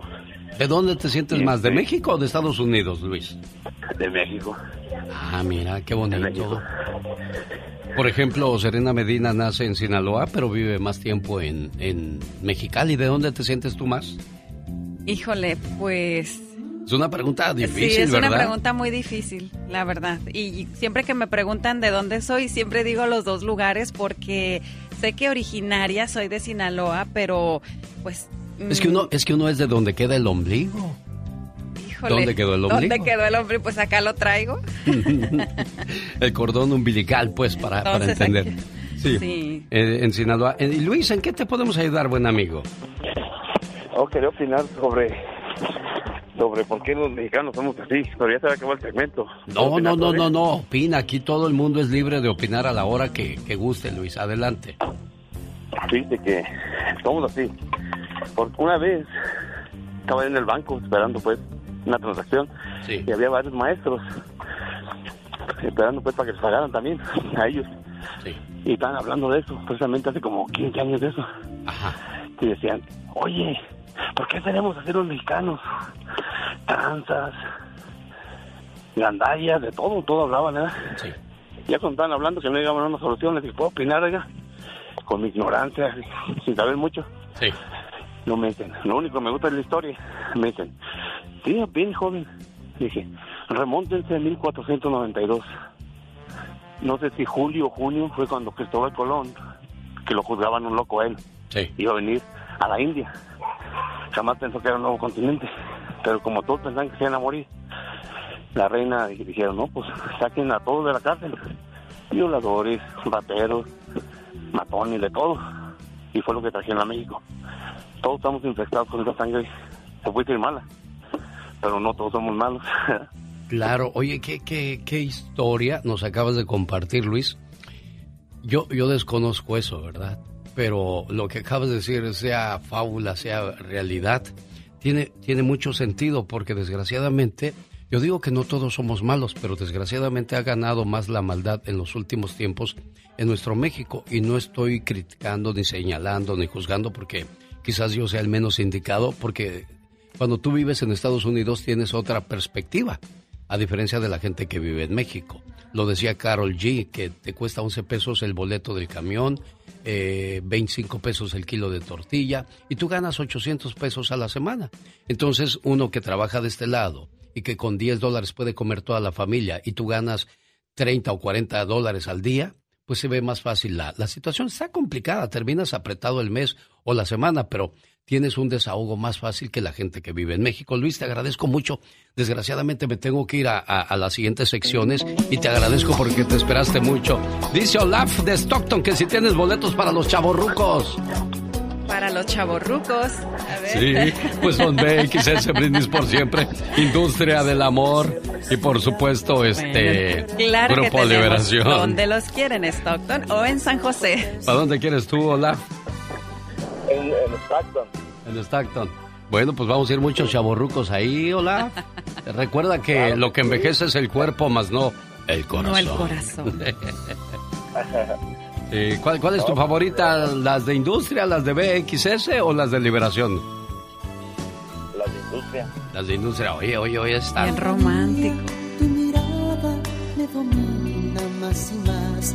Y en tus ojos puedo ver Eso se llama enamorado de tus hijos. Digo, de tus ojos. Antes no dije enamorado de tus ajos.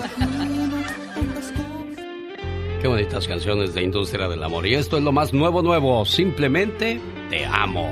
¿Te gusta la música de Industria del Amor? Sí, sí, sí. Para bailar de cachetito y de esas cosas bonitas. Y que viva el amor. Veo.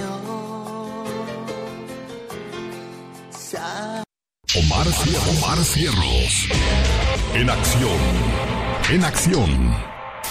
¿Sabías que la Omnivisión OP6948 es la cámara más pequeña del mundo?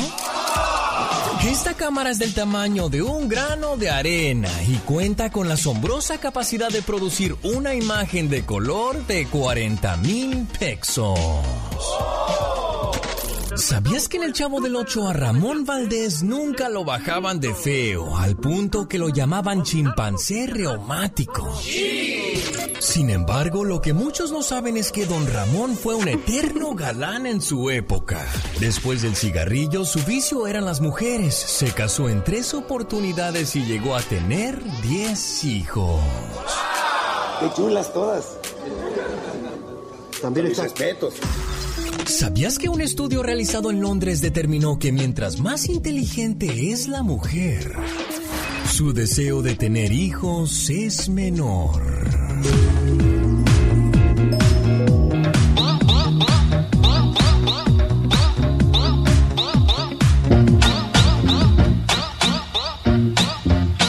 A ver, a ver, a ver, don Ramón. Aunque salió muy, muy. Pues muy alegre, don Ramón. Muy ojo alegre. Eh, Sí, oye, o mujeriego. ¿Cómo se le.? ¿Cuáles son los calificativos? No, yo digo que era muy enamorado. Enamorado. Ah, fíjate, me gustó más ese término. Muy Muy enamorado. enamoradista. Sí. Rondamón. Y es que a veces uno dice, ay, qué mujeriego. Les digo una cosa, no voy a defender lo indefendible, porque no es nada agradable saber que vives con una persona infiel. Pero yo pienso que no tiene la culpa el mujeriego, sino el que le da entrada a ese mujeriego. Sí, tienes razón, ¿eh? Digo, porque si el mujeriego ve la canasta de pan y tira a agarrar, y si no es de él, le van a decir, "Ch, ch, ch, ¿qué pasó? ¿Qué pasó? Vamos ahí. ¿Verdad? Está, Bueno. como, está como la historia de, de la mujer que estaba sola en un bar, guapísima ella. Y de Se mucho acer- dinero. Se acercó el hombre y le dijo, hola, ¿por qué tan sola? Y le dijo, no estoy sola, estoy con Mazola. No, no es cierto, ese es un comercial. dijo, dijo, no estoy sola, estoy con mi marido. Dijo, tengo media hora observándote y no hay nadie contigo. Dijo, estoy con mi marido, señor. ¿Y dónde está que no lo veo? Dice, lo traigo aquí, en mi corazón. Ay, qué bonito. Cuando la yegua es tuya, ni lazo necesita, solita te sigue. Entonces, don Ramón dijo, pues de aquí soy. Bueno, pero entonces ahí hay dos puntos, que es el que tiene un compromiso, es él. Entonces, si sale a buscar más pan de la charola, entonces este ya está faltando a su compromiso que tiene ya La- con su- no, no, y es que volvemos a lo mismo. La infidelidad para nadie es agradable, ni para el que lo hace, créemelo. Terminas con una insatisfacción porque sabes que quedaste mal en donde deberías de estar bien y, y- y vas con cierto remordimiento o sentimiento de culpa. Si es que tienes sentimiento, Si si no, que- vas a seguirle dando vuelo. Bueno, pero don Ramón era muy feliz con sus no sé cuántas mujeres. Ahorita vamos a saber cuántas eran, pero pues él seguía en su en su mundo. No, ya ya pasó, son siete. Ah, son que siete. tú estabas en tu, en tu rollo de, de, este, de, de tu transmisión en vivo, pero fueron siete las mujeres que tuvo Don Ramón, según la información que nos dio Omar Fierros. Muy, muy temprano dio esa, esa información. Hoy vamos a bailar con los Bookies. A propósito de, de chavorrucos, ese Marcos, ¿qué? ¿Nunca se piensa acabar o qué? Cuando yo nací ya los bookies eran famosos y yo ya, ya siento que se me fue el tren y Marcos se ve más chaval que yo. ¿Qué es eso? Marco cada vez mejor. ¿De qué estamos hablando? Como dice mi amigo el garbanzo, ¿qué clase de brujería es eso? Saludos al grupo de Erasmo y la Chocolata.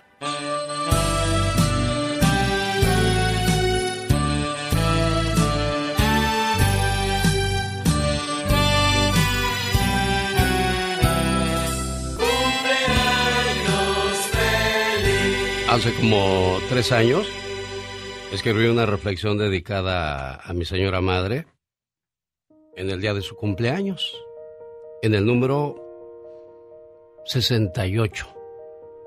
Hoy cumple 72 años y hay una una este una situación que a mí me, me alegra todos los días, que al saber que cada vez que termino mi programa le llamo y sé que me va a contestar. Y me he puesto a pensar qué va a pasar el día que yo le marque y ya no, ya no la encuentre. Y eso le da un motivo especial a mi vida para, para disfrutar cada momento, cada situación, ya sea buena o mala que viva con ella, porque así es la vida. Nos va a dar momentos agradables, a veces momentos como que, ay mamá, yo ya sé esas cosas, pero nunca deja uno de, de quererla y de, y de tenerle cariño y respeto. Y hoy en su cumpleaños número 72, le digo a usted, a Dios y a la vida, que gracias por permitirme durante tantos años poder todavía compartir muchas cosas con usted. Y como siempre le he dicho, a usted le gusta regresar a su México y seguir haciendo sus ventas, vaya, hace tortillas y las sigue ofreciendo en las casas y, y, la dejo que lo haga no porque tenga necesidad, mamá. Claro que tampoco somos lo, ricos que mucha gente se pudiera imaginar. Hay mucha gente que piensa que, me acuerdo que en una ocasión compartí una, una fotografía de usted donde estaba, este, eh, pues no se veía muy bien donde vivía. Y ahí vive, y así es su casa, así como la vieron en esa ocasión y mucha gente me criticó, pero yo solamente sonreí y dije, yo sé lo que vivo y hago por mi mamá. Muchas veces no necesitamos decirlo, porque yo soy hombre más de de acciones que de palabras. Y le podría decir un millón de cosas, pero este no es mi programa, es el programa de la gente.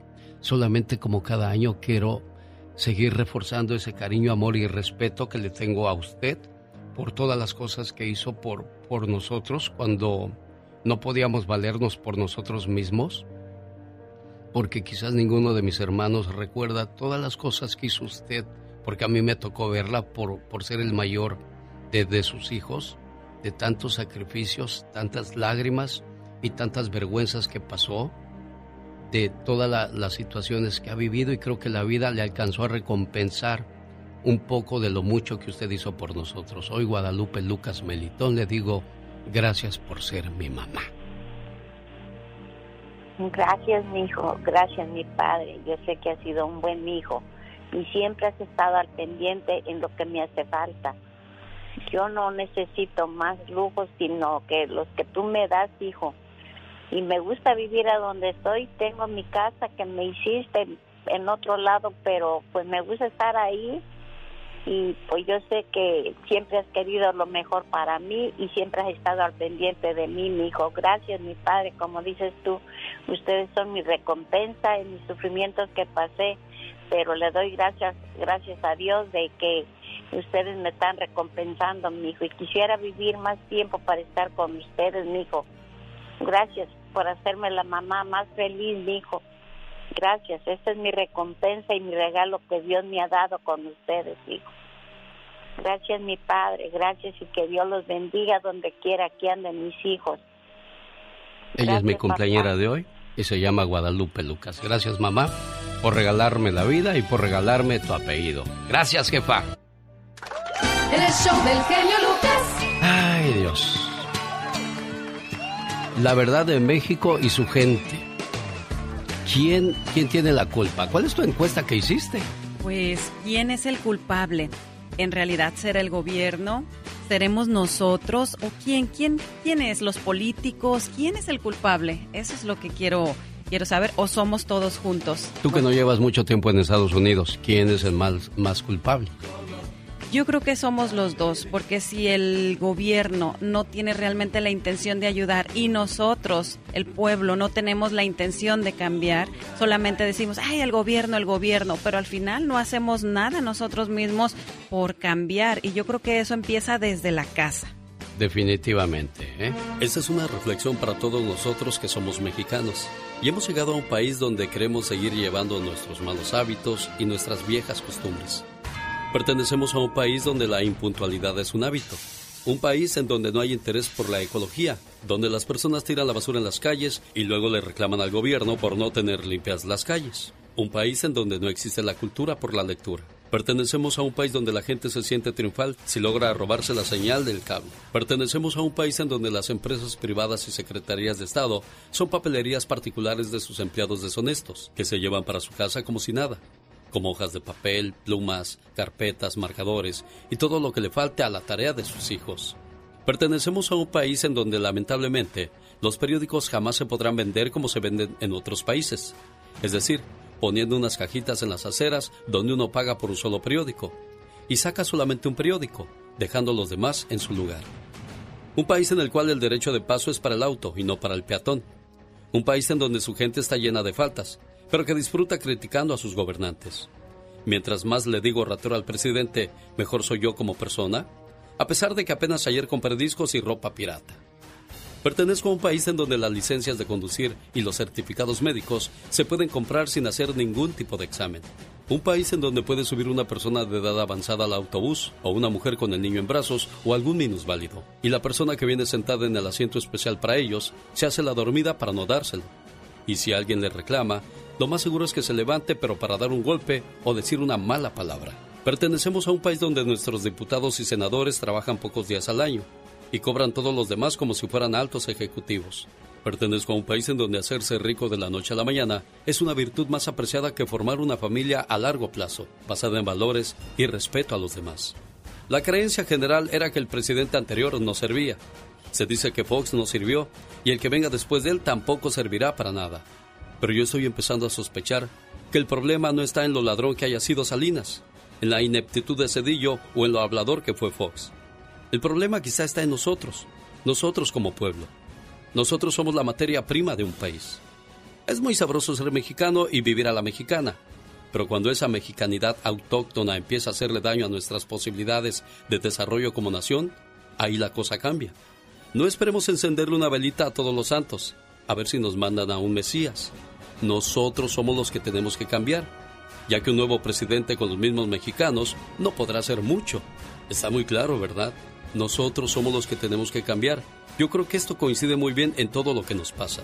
Siempre le vamos al débil o al desvalido por lástima, porque nos sentimos igual de pequeños. Desgraciadamente tenemos que reflejarnos en los triunfos de otros, porque los nuestros son muy escasos. Admiramos la mediocridad mediante programas de televisión nefastos y francamente tolerantes con el fracaso. Telenovelas, bailando por cualquier cosa, y ahí estamos. Después de decir y escuchar este mensaje, francamente he decidido buscar al responsable, no para castigarlo, sino para exigirle que mejore su comportamiento y que no se haga que la Virgen le hable. Sí, he decidido buscar al responsable. Estoy seguro que lo encontraré cuando me vea en el espejo. Allí estará, no necesito buscarlo en otro lado. ¿Y usted qué piensa? Ha sido más claro. A ver, ¿quién nos quedó a deber entonces? Responda, criatura. Pues yo creo que nosotros mismos. ¿Verdad? Creo que más claro no puede estar. Estoy tratando de... le mando saludos a Saúl Gómez, mi compadre en la ciudad de Las Vegas, Nevada. Gracias también a, a mi amigo de Alabama. Este, dime, dime, dime. Sí, no, yo quiero saludar a toda la gente de San José que me que me han dicho que nos escuchan a través de la aplicación, a todos los sonideros de por allá de San José, de Santa Cruz, de Monterrey, de Salinas, de toda el área que de verdad este siempre nos escuchan y bueno, pues muy buenos para bailar, muy ambientados toda esa gente de por allá de la capital.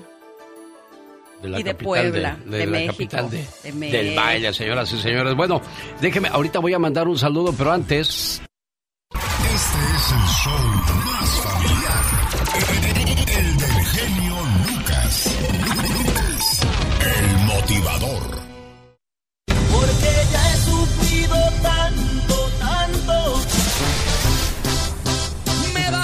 Aborrecer porque te juro que voy a aferrarme. Voy a ser tu ex, el tóxico, el innombrable, una pesadilla, un dolor de muerte. Las noches cuando duermo sin insomnio, yo me enfermo. Pues qué te cuento, genio. Pues desde que encerraron al Félix, pues me quedé a cargo de todo, ¿verdad? Pero pues las cosas siguen igual en las mañanas, hombre. Nosotros no le cambiamos a la radio porque cualquier hijo de la ch... que le cambie, pues se la ve conmigo con el mero amado. Saludos desde Juárez al mero zar de la radio. Soy el fuego que arde tu piel. El genio Lucas. Con la radio que se ve. El castillo, El genio Lucas presenta a la Viva de México en Circo, Maroma y Radio. Polita, ¿qué tienes, Pola? Ay, ay.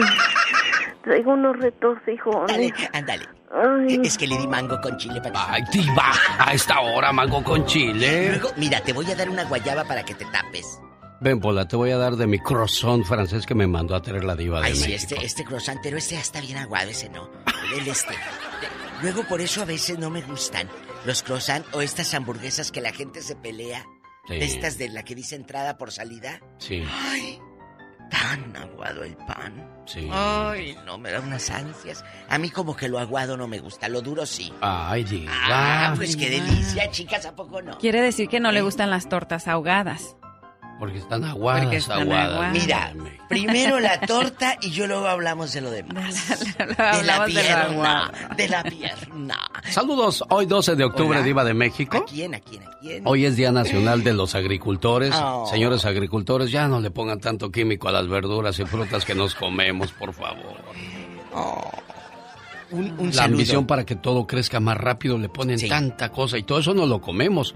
Y es un granito y de granito en granito el buche se llena de la gallina. Lamentablemente, ahorita, pero muchos agricultores eh, también, amigos, dan ese trabajo a tantos paisanos que vienen a trabajar por temporadas, genio. Y es un abrazo a todos ustedes, amigos del campo. Hoy día 12 de octubre es el Día Nacional de las Gordibuenas. ¿A poco? De las carnosas. Bueno, ahorita están en boga las gorditas comelonches. Porque ahorita los muchachos dicen, yo ya no quiero ese hueso parado. Yo quiero una que esté car carnosita. Bueno, en los ochentas, en las, en los ochentas las curvilíneas eran las ocurridas, le hace Lynn May, le hace este Olga Briskin, Iris. Chacón, eh, Ah, Iris Chacha Chacón. Montenegro, Pero, genio. Lina Santos. Hoy En- serían llamadas gorditas cuando en realidad eran Gordibuenas. Ay, Pero en los años cueros. 40, en los años 40, las vedettes que llegaban como Amalia Aguilar, Ninón Sevilla, la mexicana Meche Barba, que ellas tenían también caderonas y eran lo que movía el cine Sí. de los 40, Sí, sí, 50, sí, sí. de las vedettes del cine que salían estas mujeres con con Tintán y de comparsa con estos galanes, eh, eh, era lo que movía. Pues un saludo a las gordibuenas, a los agricultores, de verdad, gracias. Hoy es el día de Félix, de también felicidades también. a los que llevan el nombre de Félix. Feliz, Amigo. afortunado, dichoso, así significa su nombre, el Amigo. ser llamado Félix. Amigo, es día de amigo también. Oh, es día de amigo. No del amigo. De amigo. Amigo, a ver, ¿cómo es eso, Diva? Llamarte amigo González o amigo. Oh, Amigo. Yo nunca había un- escuchado ese Yo no. Diva, hasta ahorita. Así como He hay escuchado felicitas. que hoy también se, se felicita a Opilio, Rotobaldo y Serafín. Sí, y Rotobaldo me suena como a gordito rotoplas. Esos que se ponen Sí, a en el Rotoplas. pecho, ¿verdad? El rotoplas. Ay, me traes un rotobaldo.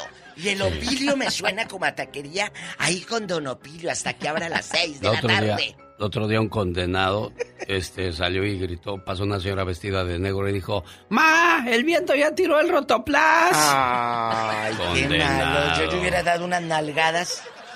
al bribón. Chicos, gracias a- a- por hacernos reír. Y chicos, no le pongan así a sus hijos. Ayer me habló, ¿verdad? ayer me habló un muchacho, no voy a decir el nombre. Diga, ah, no, de aquí no sale, No, porque hay muchos que se llaman así, se van a sentir Oh, oh, ok. Y le dije, ¿cómo se llama? Me dijo. Le dije, en la tarde, ¿cómo se llama? Dijo, fulano de tal. Y yo, digo, no, dime en serio cómo te llamas. Dijo, así me llamo. ¿Cómo? No, pues no, no, me da Oh. mucha cosita. Porque hay muchos que así se llaman. Le dije, ¿y qué fregados tenía tu padre? Dijo, pues así traje en el calendario en septiembre, me dijo. En septiembre, ahorita busco el calendario Todo de septiembre. septiembre, váyanse, ahorita va a con haber. M. Con Empieza M. Con M. Y sigue la A, la C, la Mag- L, la O, la B, la I, la O. ¿Cómo- Gracias. ¿Cómo se llama? Nada, júntenla. Di- Diva, por favor. Ya me voy. ¿Qué sigue? ¿De qué vamos a hablar en el Yabas? Hizo negocio con un familiar y valió gorro todo el asunto. Se echó a perder la amistad y la familiaridad, señoras y señores. Hay gente que hizo negocio con familiares y hoy dicen hijos de la mañana, parientes de la tarde y del anochecer, junto con la madrugada. Diva de Genio, México. Serena sí junto a las letras, pero así en loba. ¿De veras? Sí, a ver, Serena, no, ¿cuántos yo ya, yo ya. No, no, no. Pobrecitos. No, no, ya, ya no lo vamos a decir, es pero- que Es, muy triste. No Oh. triste. Pero ahorita le digo fuera de la... ¿Se llamará como el Papa? No. Oiga. ¿Sí sabe cómo se llama el Papa? eh, ¿Cómo el se argentino? llama? ¿Cómo? Bueno, investiguenlo también ustedes para que Ah, se les el quite. Papa Francisco. Para que se les quite. Hazle cuál es su apellido. Ah, ay, sí sé cuál es su apellido. No, así está bien, Sí, Diva sí de lo México. voy- Ah, bueno, no lo digo. Bueno, chicos. Entonces, que Vamos a hablar de... Familiares que hacen negocio, mal negocio. Yo te conozco unos que compraron disque una loncherita. ¿A poco? Ah, claro. ¿Quién, Ah, Diva? ah, ¿Con qué ah, ah. letra comienza su nombre? Bueno, eh, esta, esta loncherita Sí. la compraron entre dos hermanos. Y resulta que, hermano, vamos Hoy a llegó la trabajar. lonchera de aquí, Diva. Vamos a trabajar el... Ay, ya llegó Pola. Échate cuatro de tripa y una ahogada para Serena. Y eso es para empezar, para ella. Oye, oye, y luego, luego los hermanos terminaron peleándose, pero no por culpa de ellos. Entonces. De las esposas. Ay, sí. Una Uh. la veías en Las Vegas, pero como nosotros las ricas no decimos Las Vegas, decimos Vegas. ¿En Vegas? La veías Oh, en wow. Vegas. La veías en Vegas, la veías con bolsa carísima, sacó una camioneta de estas eh, de, de buchona, grandota, tosca, aire acondicionado, le puso pestañas en los focos. En los focos. Que les ponen pestañas Sí, Diva, en los sí. focos. El otro día vimos uno y dije, hey, ¿cuándo le pones así a tu camioneta también? Entonces, que la va y la otra decía, si yo me estoy matando aquí en la taquería y tú La otra sudando acá, picando la carne para el sudando, taco. pero en Las Vegas, camina. Ay, ay, ay, en el, ¿cómo se llama la calle? En el La- strip. el street. Oye, pues eh, sí, desgraciadamente, de historias como esas vamos a escuchar más adelante en el Ya basta, basta! con la diva de México. Diva, apláquese. Entonces junten las letras M-A-C-L-O-B-I-O. Gracias. Diva, antes de que se vaya, concédame un deseo, No, no, por no, no, favor. Déjeme besar su anillo. Mire, se lo voy a dar como... Brilloso, brilloso Se lo voy a día de hoy. dar. Ay, habló como Pero ¿sabe qué? Me falta un pecado. Un saludo para Alejandro de Mexicali. No te vayas, Alejandro. Ahorita platico contigo. Rubén de Arizona. Estoy muy feliz de que todos ustedes nos llamen al 1-877-354-3646. El día de mañana me voy a el karaoke de Olivia's Mexican Restaurant, donde ella va a cantar así. Amor, tranquila, no te voy a molestar. Mi suerte estaba echada, ya lo sé. Ya, esa te la cantas el día de mañana. Hoy ya no. Bueno, síguele. Sé que hay un torrente dando vueltas. por- Ya, ya se me fue porque me interrumpiste, pues. Pero mañana me la voy a contar completita. Qué delicada salió la gente. ¿De qué se trata este tiradero? Quiero mandarle saludos a la gente que hoy celebra su santo, una fecha importante en su vida. Es el día número 284 del año. Quedan 80 días para llegar al 2023. Amigos de Denver, le tengo una invitación en el mes de noviembre. ¿Cómo dice? Amor, tranquila, no te voy a molestar. Mi suerte estaba echada, ya lo sé. Y sé que hay un torrente. Ya, ya, ya. Dando vueltas. Ya. Oye, voy a empezar como la Catrina. ¡Ya! Le invito a mi evento de reflexiones y canciones, donde tendremos al mejor imitador de Las Vegas, el imitador de las estrellas, mi amigo Franco, Awi González, y un evento para toda la familia. Viernes 11 y sábado 12 de noviembre nos vemos en Mariscos El Berrinches de la Sheridan Boulevard y Westminster en Colorado. Ahí la espero en Mariscos El Berrinches. Le mando saludos a mi buen amigo Jorge que siempre nos trata de maravilla ahí en El Berrinches Restaurante. ¿Cómo está, preciosa mía? Buenos días. Buenos días, señor Lucas. Pues aquí pasando la angustia, la tristeza de mi marido. ¿Cuándo murió su marido, María Ayer Luisa? a las 4 de la mañana. Platícame una cosa. ¿Cómo conociste a tu marido, amor? ¿Cómo lo conocí? Sí. Pues era un hombre muy, muy cariñoso conmigo. En el momento todo, todo era bonito, todo era bien. Pero como fue una persona que trabajó mucho tiempo fuera y duraba mucho tiempo fuera, pues casi siempre me la pasaba sola yo con mis niños. Pero cuando regresaba, ¿cómo eran esos momentos? Y cuando regresaba, pues nomás era como de visita de un día para otro, de una tarde para otro día en la mañana o en la tarde se volvía a ir. Y así, así vivimos la vida siempre. Pero tú sabes por qué lo hacía, ¿verdad? Sí, pues sí, yo Porque quería que un me- una mejor vida para usted y sus él- hijos. Él quería el bienestar para todos, para sus hijos. Y pues fue un hombre muy trabajador. Muy trabajador, muy responsable. ¿Alguna vez te puso la mano encima este hombre? Sí, fíjese que sí. Sí, No, no, no lo puedo negar para que lo sí, niegue. sí, sí. Déjame porque eh, quiero seguirte preguntando cosas y al final del día te digo por qué, ¿ok? ¿Cuántos hijos tuvieron? Diez hijos. ¿Qué te decía cada vez que llegaba una de esas criaturas? Pues ya no era así muy atento, que digamos. Ok. Ya, ya era más, mm, más mm, seco, más, mm, así como más retirado de ellos, de mí. Ya, ya las cosas como que estaban cambiando, ya muy diferentes. Sí. Desgraciadamente, pues, este, eso nos pasa a muchos de, de los hombres. Yo, yo te hago estas preguntas porque quiero que aprendamos aquellos hombres que tenemos el privilegio de tener una pareja, de las cosas que les gustan a ellas y, y de esa manera tratar de llevar la mejor relación posible.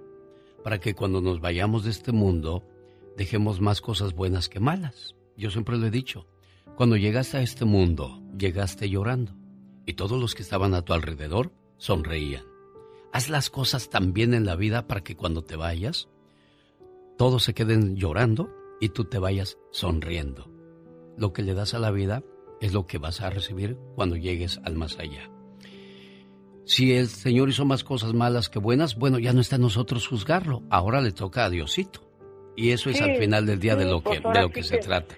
Pero te dejó sí 10 que- tesoros, criatura. Sí, Y uno de esos tesoros está preocupada por ti porque tiene días escribiéndome y escribiéndome. Digo, hay otra vez esta muchacha. Hay otra vez esta muchacha. Y ahí estoy, a Berta Valderas atendiéndola. Después de, de tantas insistencias, Bertita. sí, fíjese que sí, genial. Y a pesar de todo esos desaires que ellos sentían por él, mire, no, no le miento, pero lo querían tanto. Es que era, era su papá, amor, y es lo que te digo. Nosotros podemos este, creer que estamos haciendo las cosas bien, pero hay, hay un juez allá arriba viéndonos todas nuestras acciones y tarde o temprano nos va a pasar factura el tiempo. Lo único que yo quería decirte en esta llamada es que tienes que cuidarte porque tus hijos quieren seguir disfrutando de ti por mucho tiempo más y, y- y darte todo ese cariño y amor que te mereces y sobre todo el respeto. ¿Eh, preciosa? Sí, genio Lucas. Cuídate, Muchas amor. gracias por sus palabras. y tenemos que seguir adelante. Desgraciadamente la vida no se detiene. Berta, cuídate mucho, amor mío. Gracias, señora Alex, y le- que Dios lo bendiga y pues sí, que mi mamá no se sienta sola porque todos la estamos acompañando en Sí, este dolor, mire, porque yo, es un yo dolor me siento parejo. muy apoyada por no, todos no, mis hijos, gracias a Dios. Sí. Bueno, Estas niñas son, son, de Guanajuato, viven en Guanajuato. Ya el padre Moncada me dijo que en mayo quiere verme por allá y les voy a decir dónde voy a estar en Guanajuato en el mes de mayo para que vayan. ¿Eh, criaturas? Y quiero saludarlas ¿eh? en vivo y a todo color. ¡Sal y vale! Ándale, pues, muchas gracias. El show del genio Lucas.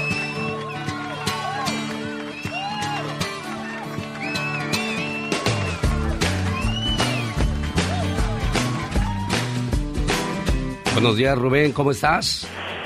Buenos días, mi genio, ¿cómo estás? Feliz de recibir su llamada. ¿De dónde se reporta, Rubén? No, de acá de Phoenix, Arizona, mi genio. Bienvenido al programa y en qué le podemos ayudar, jefe. Mira, mira, genio, estaba escuchando de, la de, tu, de, su, mamá, sí. de, de, doña Lupita, que eh, exactamente yo pasé por lo mismito que tú, haz de cuenta que, que, me contaste mi historia.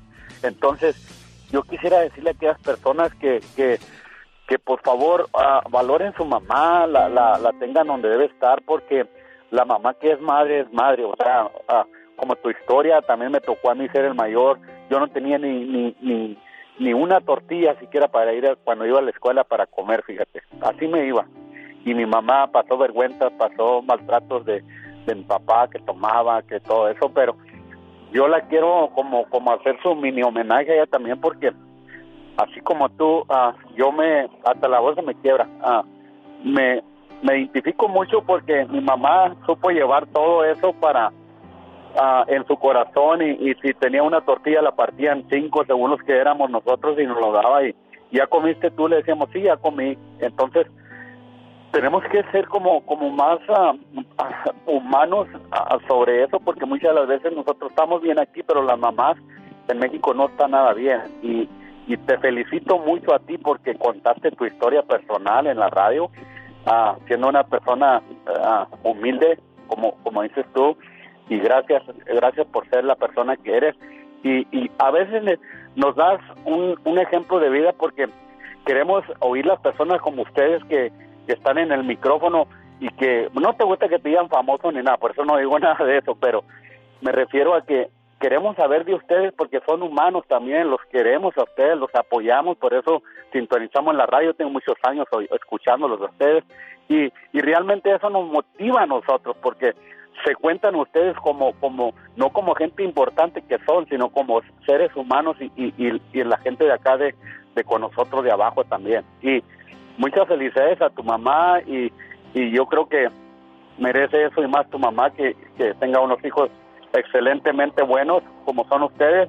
Y, yo mi historia ya no te sigo contando porque ya la contaste tú en tu historia. Y, y me sentí ya me siento liberado de algo que yo traía en sí adentro y con esa historia nos has nos has ah, conmovido y, llegado al corazón a muchísima gente. Y muchas gracias genio. Y hay, hay que seguir adelante ¿Cómo se llamaba tu mamá Rubén? No, mi mamá todavía vive. Bendito sea Dios, ¿cómo se, llama tu mamá? Se llama se llama Antonia. Antonia. Antonia. Ella, sí, ella nos sacó de chiquitos de, Durango, ah, muy chiquitos, porque el hambre nos corrió de allá y nos llevaron a, al lado de, de, Ensenada, Baja California. Bendito sea Dios, nos sacó adelante, le decían que nos, ah, pues, que a nosotros no, no nos, ah, nos dejara con familias y todo. Dijo, no, ella primero me muero, yo que dejar mis hijos. Éramos siete, no, seis. Esas son mujeres, fíjate, cargó con todos los niños. Te voy a contar algo bien rápido que a mí nunca se me olvida. Cuando, cuando llegan estos días del Día de la Madre o el cumpleaños de mi jefa, me acuerdo que se levantaba a las 4 de la mañana, yo me iba con ella porque una vez la asustaron cuando murió mi, mi tía Regina. Dice que vio a una mujer que venía en el camino y de repente ya no la vio y ese día falleció ella. A mí no se me olvidan muchas cosas. Y ese día fuimos a, la Merced, fue, nos subíamos en Villacuapa, agarrábamos el camión que nos dejaba en Tasqueña, de Tasqueña agarrábamos el camión que nos llevaba a la Merced, ya fuera por la Viga o por el Zócalo, por el centro, por la calle Tlalpan. Y en esa ocasión vi que, que preguntó por el precio de la carne, la cual más tarde ella dividía en partes y la ponía en bolsas y le va a ofrecer a las casas.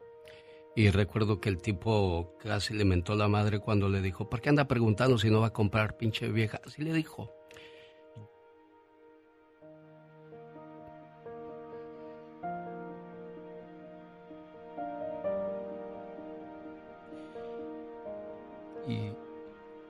y quedas imposibilitado de responder a esa gente porque no conoce las necesidades de los demás. Por eso la gente que tiene y humilla a los demás es lo peor que puede existir en esta vida.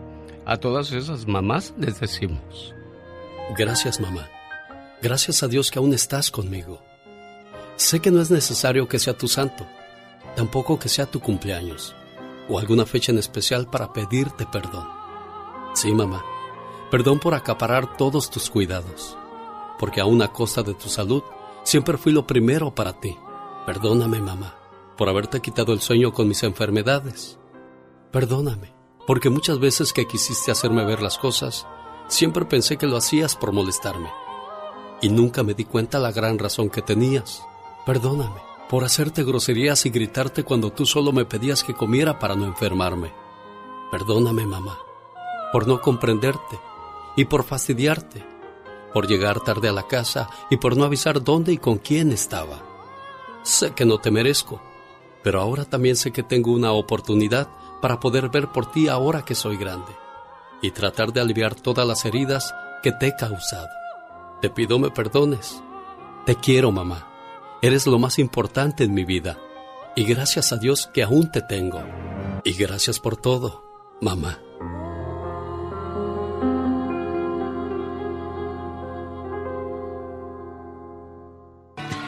¿Qué le parece si al regresar de estos mensajes, Serena Medina, escuchamos la parodia de Gastón Mascareñas? ¿Qué es lo que más le gustan de las parodias de Gastón Mascareñas?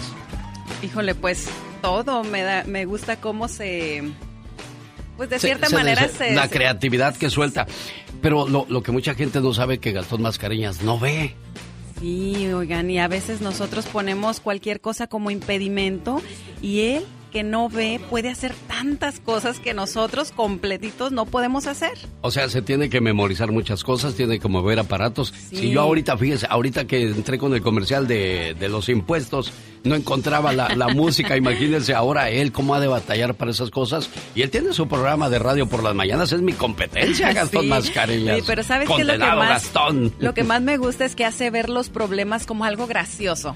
Creo que eso es lo que, algo de lo que más me, me gusta de sus, de sus parodias, que dices, mira, como el precio de la gasolina y él lo hace ver chistoso. Regresamos, no se vaya. Viene la parodia de Gastón. El genio Lucas. Usted es una persona importante, trascendente y querida por mucha gente en la Unión Americana. Y eso me consta porque cada vez que voy para allá me dicen, Gustavo, te escuchamos con el genio Lucas. Él es Gustavo Adolfo Infante y trae la última palabra. Gracias, señor Gustavo Adolfo, por ser parte de este programa aquí en los Estados Unidos. Lucía Méndez se defiende tras los malos comentarios de Laura Zapata. Se dieron con todo. Sí, señor, fíjate, estuvieron en un reality, que es que reality, que se llaman Reinas.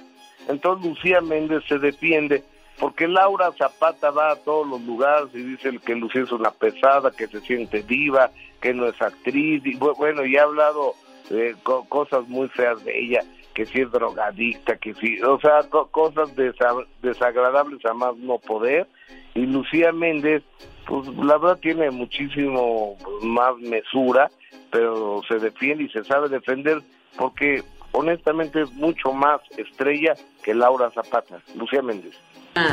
en una bronca con, con, con, eh, con Laura y, ah, y en un momento determinado, bueno, pues ya terminó el reality, como dice Gustavo, ya pasó, es realmente parte verdad, parte estrategias, que también los realities tienen que tener estrategias.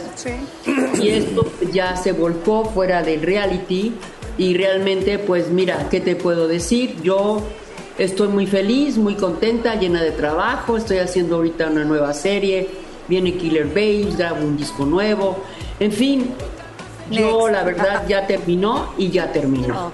Bueno, dice que ya ese capítulo se cerró, pero el mitote va a continuar porque yo estaba viendo un capítulo, estaban dándose duro, ¿eh?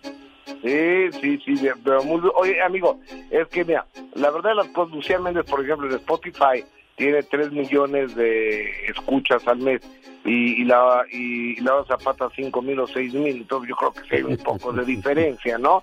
Oye, pero ¿serán, re- ¿serán reales los seguidores de Lucía Méndez? Acuérdate que hay mucha gente que compra seguidores.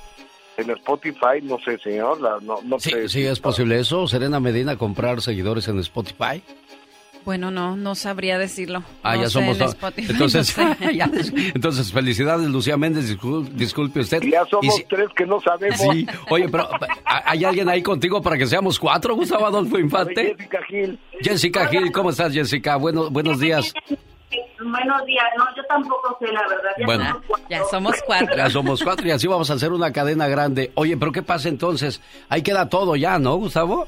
Eh, Este, yo creo que Laura Zapata, que anda muy desocupada porque se levanta y se desocupa, este, yo creo que va a seguir hablando mal de Lucía Méndez y a ver, y a ver qué pasa. Oye, amigo, fíjate que vino la señora Cintia Clitbo, que está viviendo en Miami porque está haciendo una serie para Telemundo, y vino aquí a México, entonces cuando le preguntaron en el aeropuerto, se puso a llorar, le preguntó por Juan Vidal y se puso a llorar y después explicó por qué lloró. Mi amiga Cintia Club, pero no entendí por lo que dice que lloró, me escúchala. A ver, chicos, yo quiero hacer una aclaración rápidamente, rápidamente.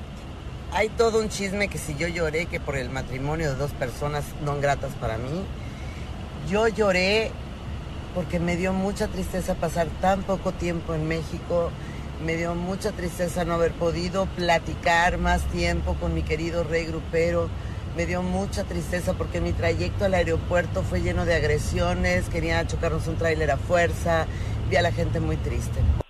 Bueno, ahí está entonces, ve a la gente muy, tampoco le entendí yo, ¿eh, Gustavo? O sea, lloró porque se desterró un tráiler. Ah, caray. Bueno, muy bien.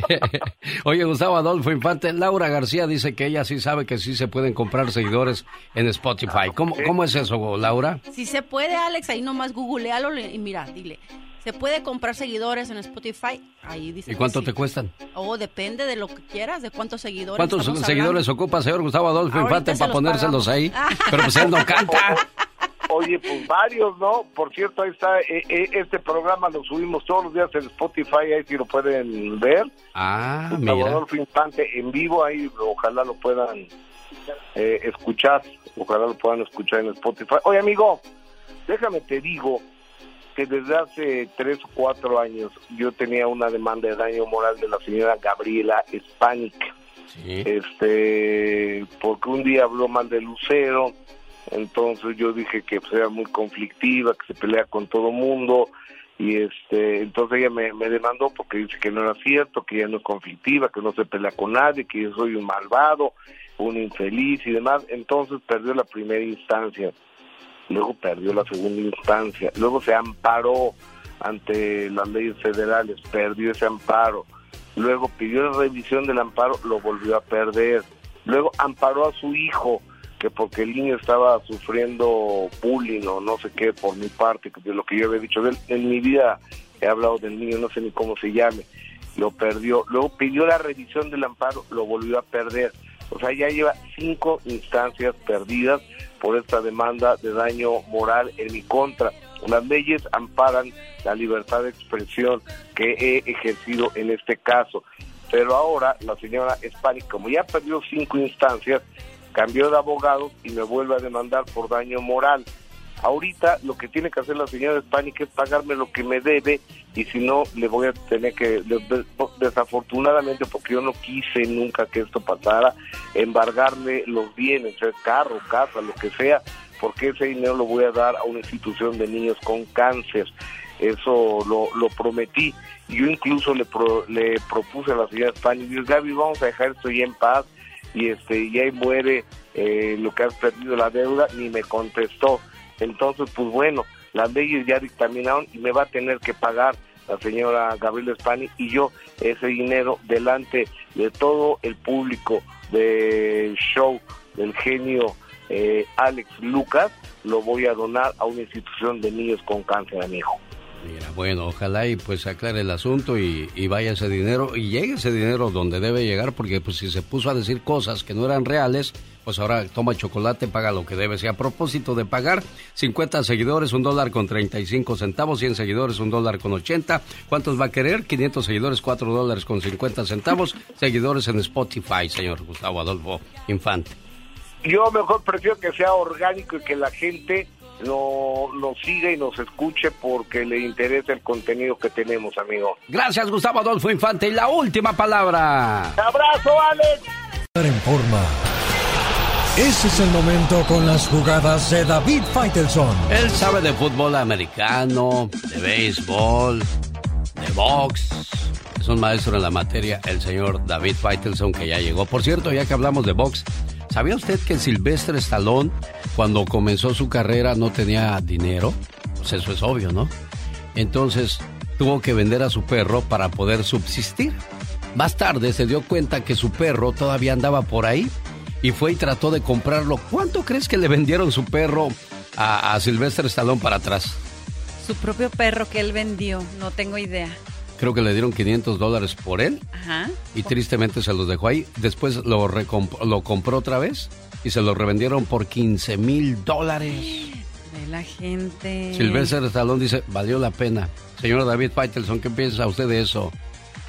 Bueno, que, que eh, yo jamás vendería a mi perro, pero bueno, Stallone lo hizo y este y, y después, fíjate lo que son las cosas, sin ser un boxeador, ha sido uno de los hombres catalogados por eh, organismos como el Consejo Mundial de Boxeo, uno de los hombres que más ha impulsado al deporte del boxeo.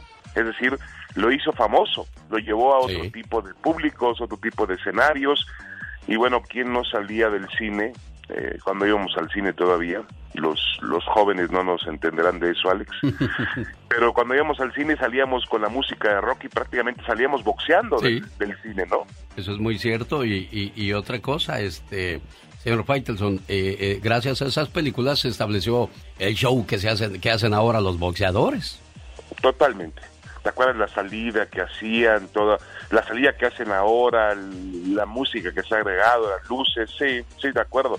Fue un adelantado Rocky con toda su saga, con todas sus versiones. Y bueno, este realmente hace algún tiempo el Consejo Mundial de Boxeo le entregó un cinturón de campeón mundial.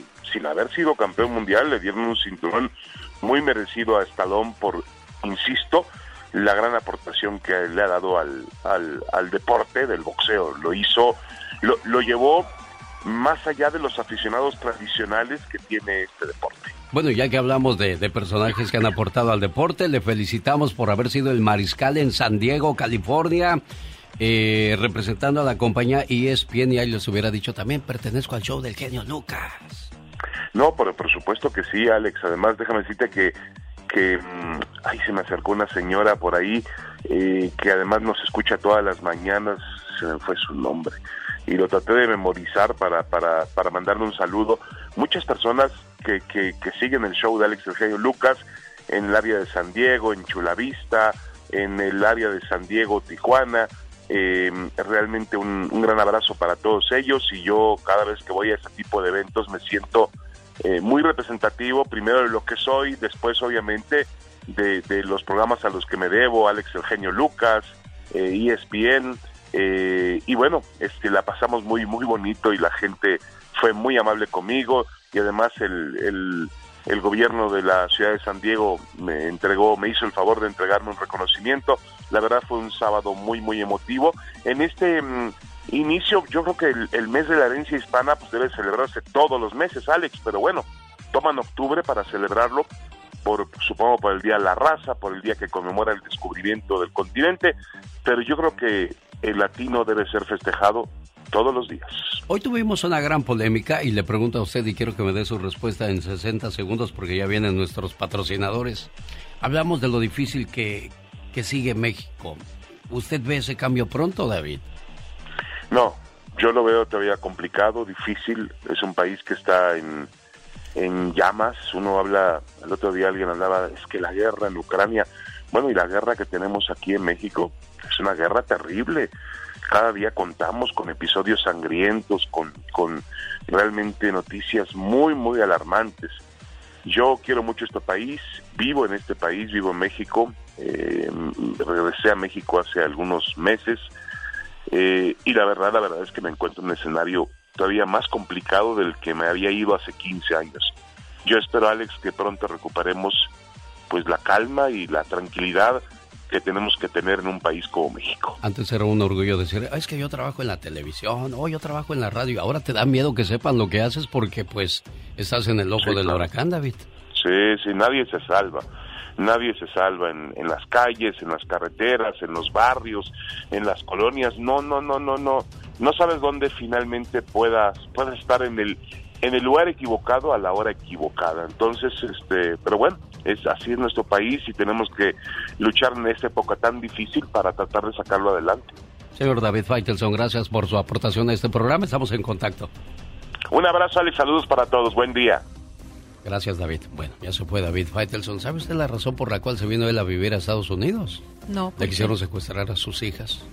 Ay, y mira, salió pues. huyendo de México porque lo- acabamos de escuchar una parodia que dice, usted piensa que nosotros ganamos mares y mares de dólares, Ga- ganamos y vivimos como usted y como cualquier otra persona y muchos de nuestros compañeros andan al mes saliendo y esa con... es la situación que las personas piensan que, como con Florinda, que ganan millones y, y pues de ahí viene tantos secuestros, tantas cosas, eh, tanta violencia también. Sí, bueno, ni modo, que esperemos que cambien. Y mi oración y, mi, y mi- siempre mi, lo que yo digo, Diosito, que los malos se vuelvan buenos y los buenos se vuelvan amables. Los errores que cometemos los humanos se pagan con el ya basta. Solo con el genio Lucas. No te caliente, cazuela, que el chorizo no es para ti. Ay, mira esta, te amaneciste folclórica. Qué buena actuación, Pola. Vas directo a los Oscars, tú también. Bueno, aunque A sea los le- Grammys, A un ya. Ariel, que anoche fue la entrega de los Arieles. ¿Oh, sí? Y que a mi amiga Diana Bracho le dan su Ariel por la trayectoria. A ver, otra vez para que te oigan los productores de Hollywood y a lo mejor dicen, esa niña merece estar en el cine. No te caliente, cazuela, que el chorizo no es para ti. Muy bien, niña. ¿Cómo la ve, Diva? Pues eh, para cine dinamita o cine latino está bien. Para esos canales sí. Yo voy a, a ser su representante, ¿eh? Uy, ya estuvo que no comió. ¿Yo o ella? Los dos. ¡Ay, diva de México! Bueno, vamos a hacer negocio. No hay nada más emocionante que decir, tengo mis dolaritos ahorrados. ¿Qué Sí. te parece, prima? Si empezamos unos carritos de hot dogs por todo, el- eh, por todo el barrio. Claro. Ah, bueno, yo te mando del norte unos dólares, tú allá compras los carritos y lo trabajamos. Sí, señor. No, hombre, la prima te habla todos los días. Nunca te mandaba mensaje ni en inbox ni nada. Y ahora, prima, Dios te bendiga y te manda piolines y San Juditas Tadeo con, con lucecitas en la cabeza, San Judas, puros dibujos bonitos. Ay, claro, porque le vas a mandar dinero para hacer negocio. Claro. Al año está bloqueada tu prima. ¿Qué digo al año? A los seis meses. Bloqueada. Ya no te habló. Se clavó el dinero. Eh, se comió los hot dogs y los carritos los vendió en el kilo. No, no es conveniente hacer negocio con la familia. No siempre. ¿De plano, Diva? No, así de plano. No siempre te va bien. Pregúntele a Fernandito Bravo. Ay, perdón. Diva. Ay, Fernandito, bravo. Diva. Modo. Déjame le digo a Alejandro de Mexicali que quiere llamada. Mira, Alejandrito, tengo a Laura Corral de Azusa, de su amiga Rosa, que se, se quedó esperando llamada. Marisela de Tijuana, de su hermana María de Yakima. Hace un mes murió su, su esposo. María de Stevenson, California, de su esposo José. Elizabeth Hernández de Los Ángeles, de su esposo Víctor. Eh, a Salvador, a él sí le hablé. A Pilar de Chino, California. Ángel Jesús Martínez de Sacramento. Son personas que se quedaron esperando llamada el día de hoy. Y usted, pues, yo sé que quiere que le llamemos a sus, nie- a sus nietecitos, pero pues le digo que, ¿dó- ¿dónde y cómo? Diva? El tiempo apremia.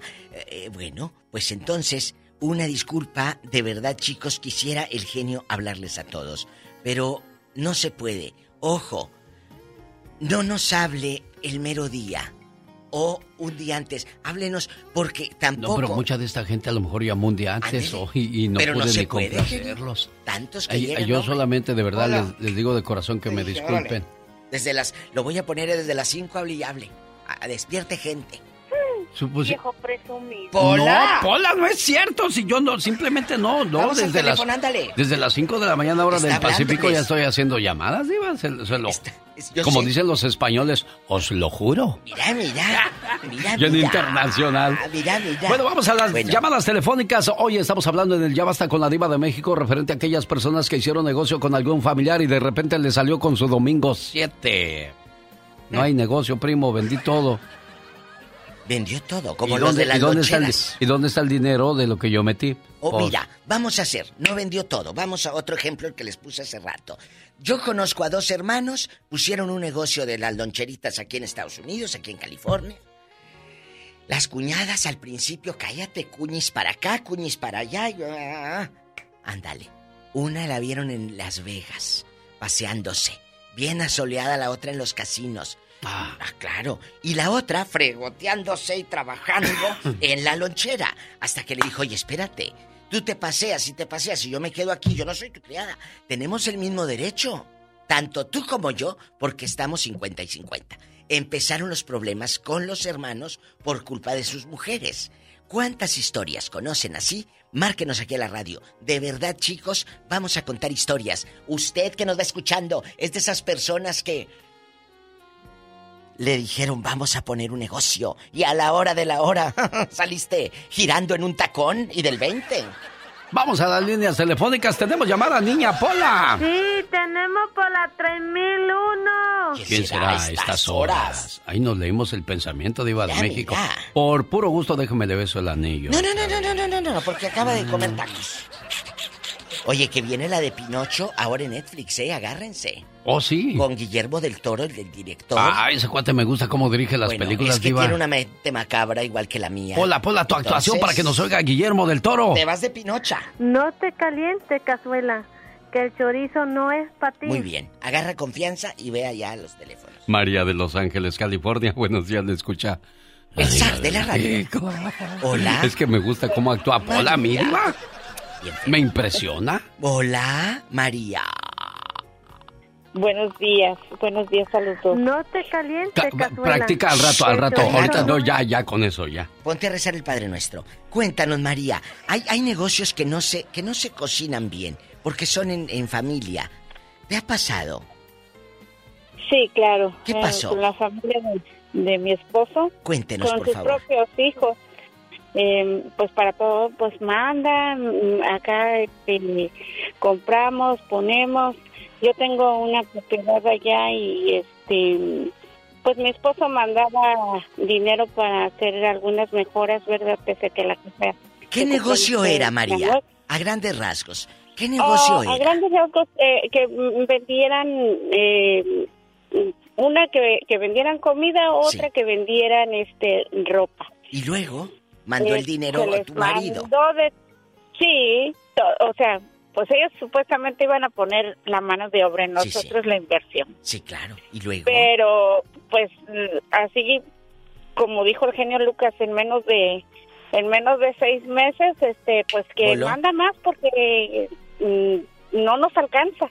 Y pero y lo que mandé, no, pues ya ya este ya se acabó y es que luego no hay clientes y entonces pa- le digo yo a mi esposo, "¿Y entonces, ¿para qué quieres mandarles más? Si no si no pueden darle vuelta a lo que ya les mandaste. Danos cantidades, que eso da amor muy Diva. Sí. ¿Cuánto No, fue? detalles, pues, de no, cantidades, olvídese. ¿Cuánto? Ha sido- y no ha sido una vez, varias veces y con cada uno de sus hijos y todos hasta robarse lo No que por más mandaba dinero, para, Diva, ¿eh? Ya no para mi propiedad. Pero ahí va a decir. Pero bueno, ¿Cuánto fue más o menos amiga- No, diva, en ya. dólares? En dólares. No, Diva. ¿Cuánto? No, pues le estoy hablando de casi 20 mil dólares. No. 400 ¿tanto? mil, 400 mil pesos. Pobre de su esposo. A ver, junte 20 mil En dólares en, seis estos meses. tiempos. En seis meses. ¿De dónde, Diva de en México? seis meses los vas a juntar. Y te los vas a gastar. Enrica. Ay, Dios. Padre nuestro que estás en el cielo, Ay, santificado sea tu nombre. Bien Venga obediente nuestro su tu Pola, reino, diva. hágase tu voluntad. Qué bonita muchacha. Entre la tierra y como en el cielo. Danos hoy nuestro pan de cada día y perdona nuestras ofensas. Amén. Gracias, Polita. Que te perdone a ti, que mira cómo andas. Bueno. Luis, del Paso, Texas. Buenos días. Hola, Hola, genio, buenos días. Buenos días. Ah, un gusto Eh. saludarlo. Tengo muchos años tratando de entrar en el aire y pues hoy se nos dio la oportunidad. Y aquí en El Paso, Texas ya tenemos muchos años, Luis, gracias a la jefa Diana, saludos, que siempre le echa porras a este programa. Diana. Sí, no, no, aquí, aquí tenemos muchos años. Bueno, genio, ustedes están hablando acerca de las personas que no, que no les pagan. Yo tengo algo al revés, genio, yo tengo mucho que agradecer porque a mí me han prestado y yo he pagado, genio. O sea, me han prestado para poner un negocio y, y, y no estamos hablando de mil, dos mil, cinco mil, estamos hablando hasta de cuarenta y cinco mil dólares y sí los he pagado. Le estoy dando este aplauso a usted, que sabe que tiene un compromiso, que no es necesidad que le anden recordando que usted debe. Usted es una persona responsable. Y quisiéramos que todo el mundo fuera así, Diva de Ni México. quemándote en redes sociales. Exacto, De que no de ese no paga. Al, contrario, mira, aquí al aire voy a decir gracias a mi hermano, que él me ha apoyado, me ha ayudado y ahorita yo sé que él te está escuchando porque él es trailero y siempre a veces coincidimos. Y hermano, sabes que gracias por toda la ayuda que me has dado, te aprecio, te quiero y, y este, adelante. Como familia Bendito y- sea Dios. Pero usted sí sabe de Entiende. qué se dedica. Nosotros no lo conocemos a usted. Díganos, ¿qué es lo que hizo? ¿Qué negocito trae entre manos?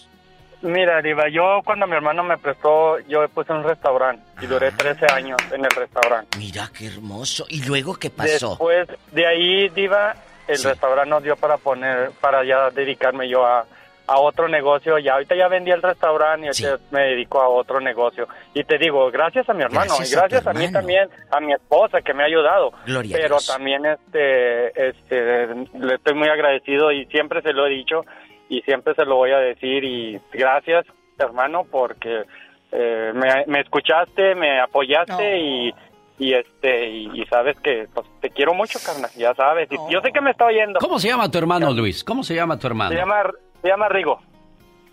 Aplausos para Rigo, señoras y señores, para, su- para Rigo por ser buen hermano y ayudar a su hermanito. Y a Luis por ser agradecido. Porque hay hermanos que les das todo y se les olvida. Y eso es muy cruel y muy triste. ¿eh? Lourdes está en Las Vegas. ¿En qué línea está Lourdes Pola? ¿Tú que eres actriz? Sí tenemos por Hoy. las 60. Gracias. ¿Estás segura? Sí, ahí está Lourdes. Hola, Lourdes. Hola. Hola, buenos días.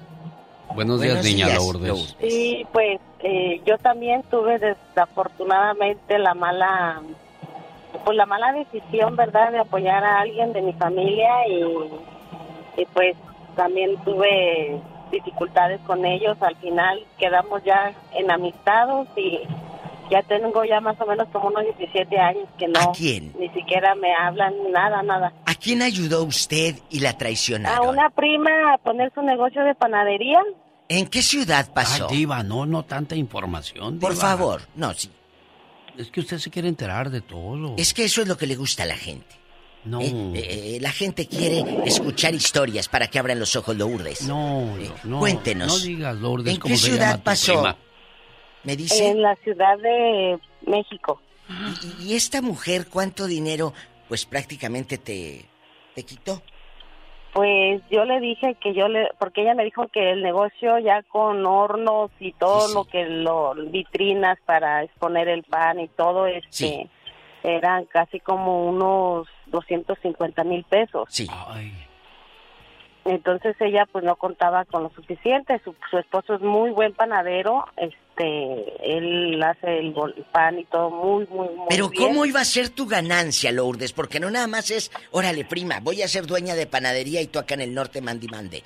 ¿Cuál iba a ser la Pues, ganancia? como Eso es quien un dice, trato. nos asociamos, pero a final de cuentas, como dice la persona que habló anteriormente, ya cuando tuvo su negocio y estuvo haciendo su- sus ventas, este, le fue muy bien, todo muy bien.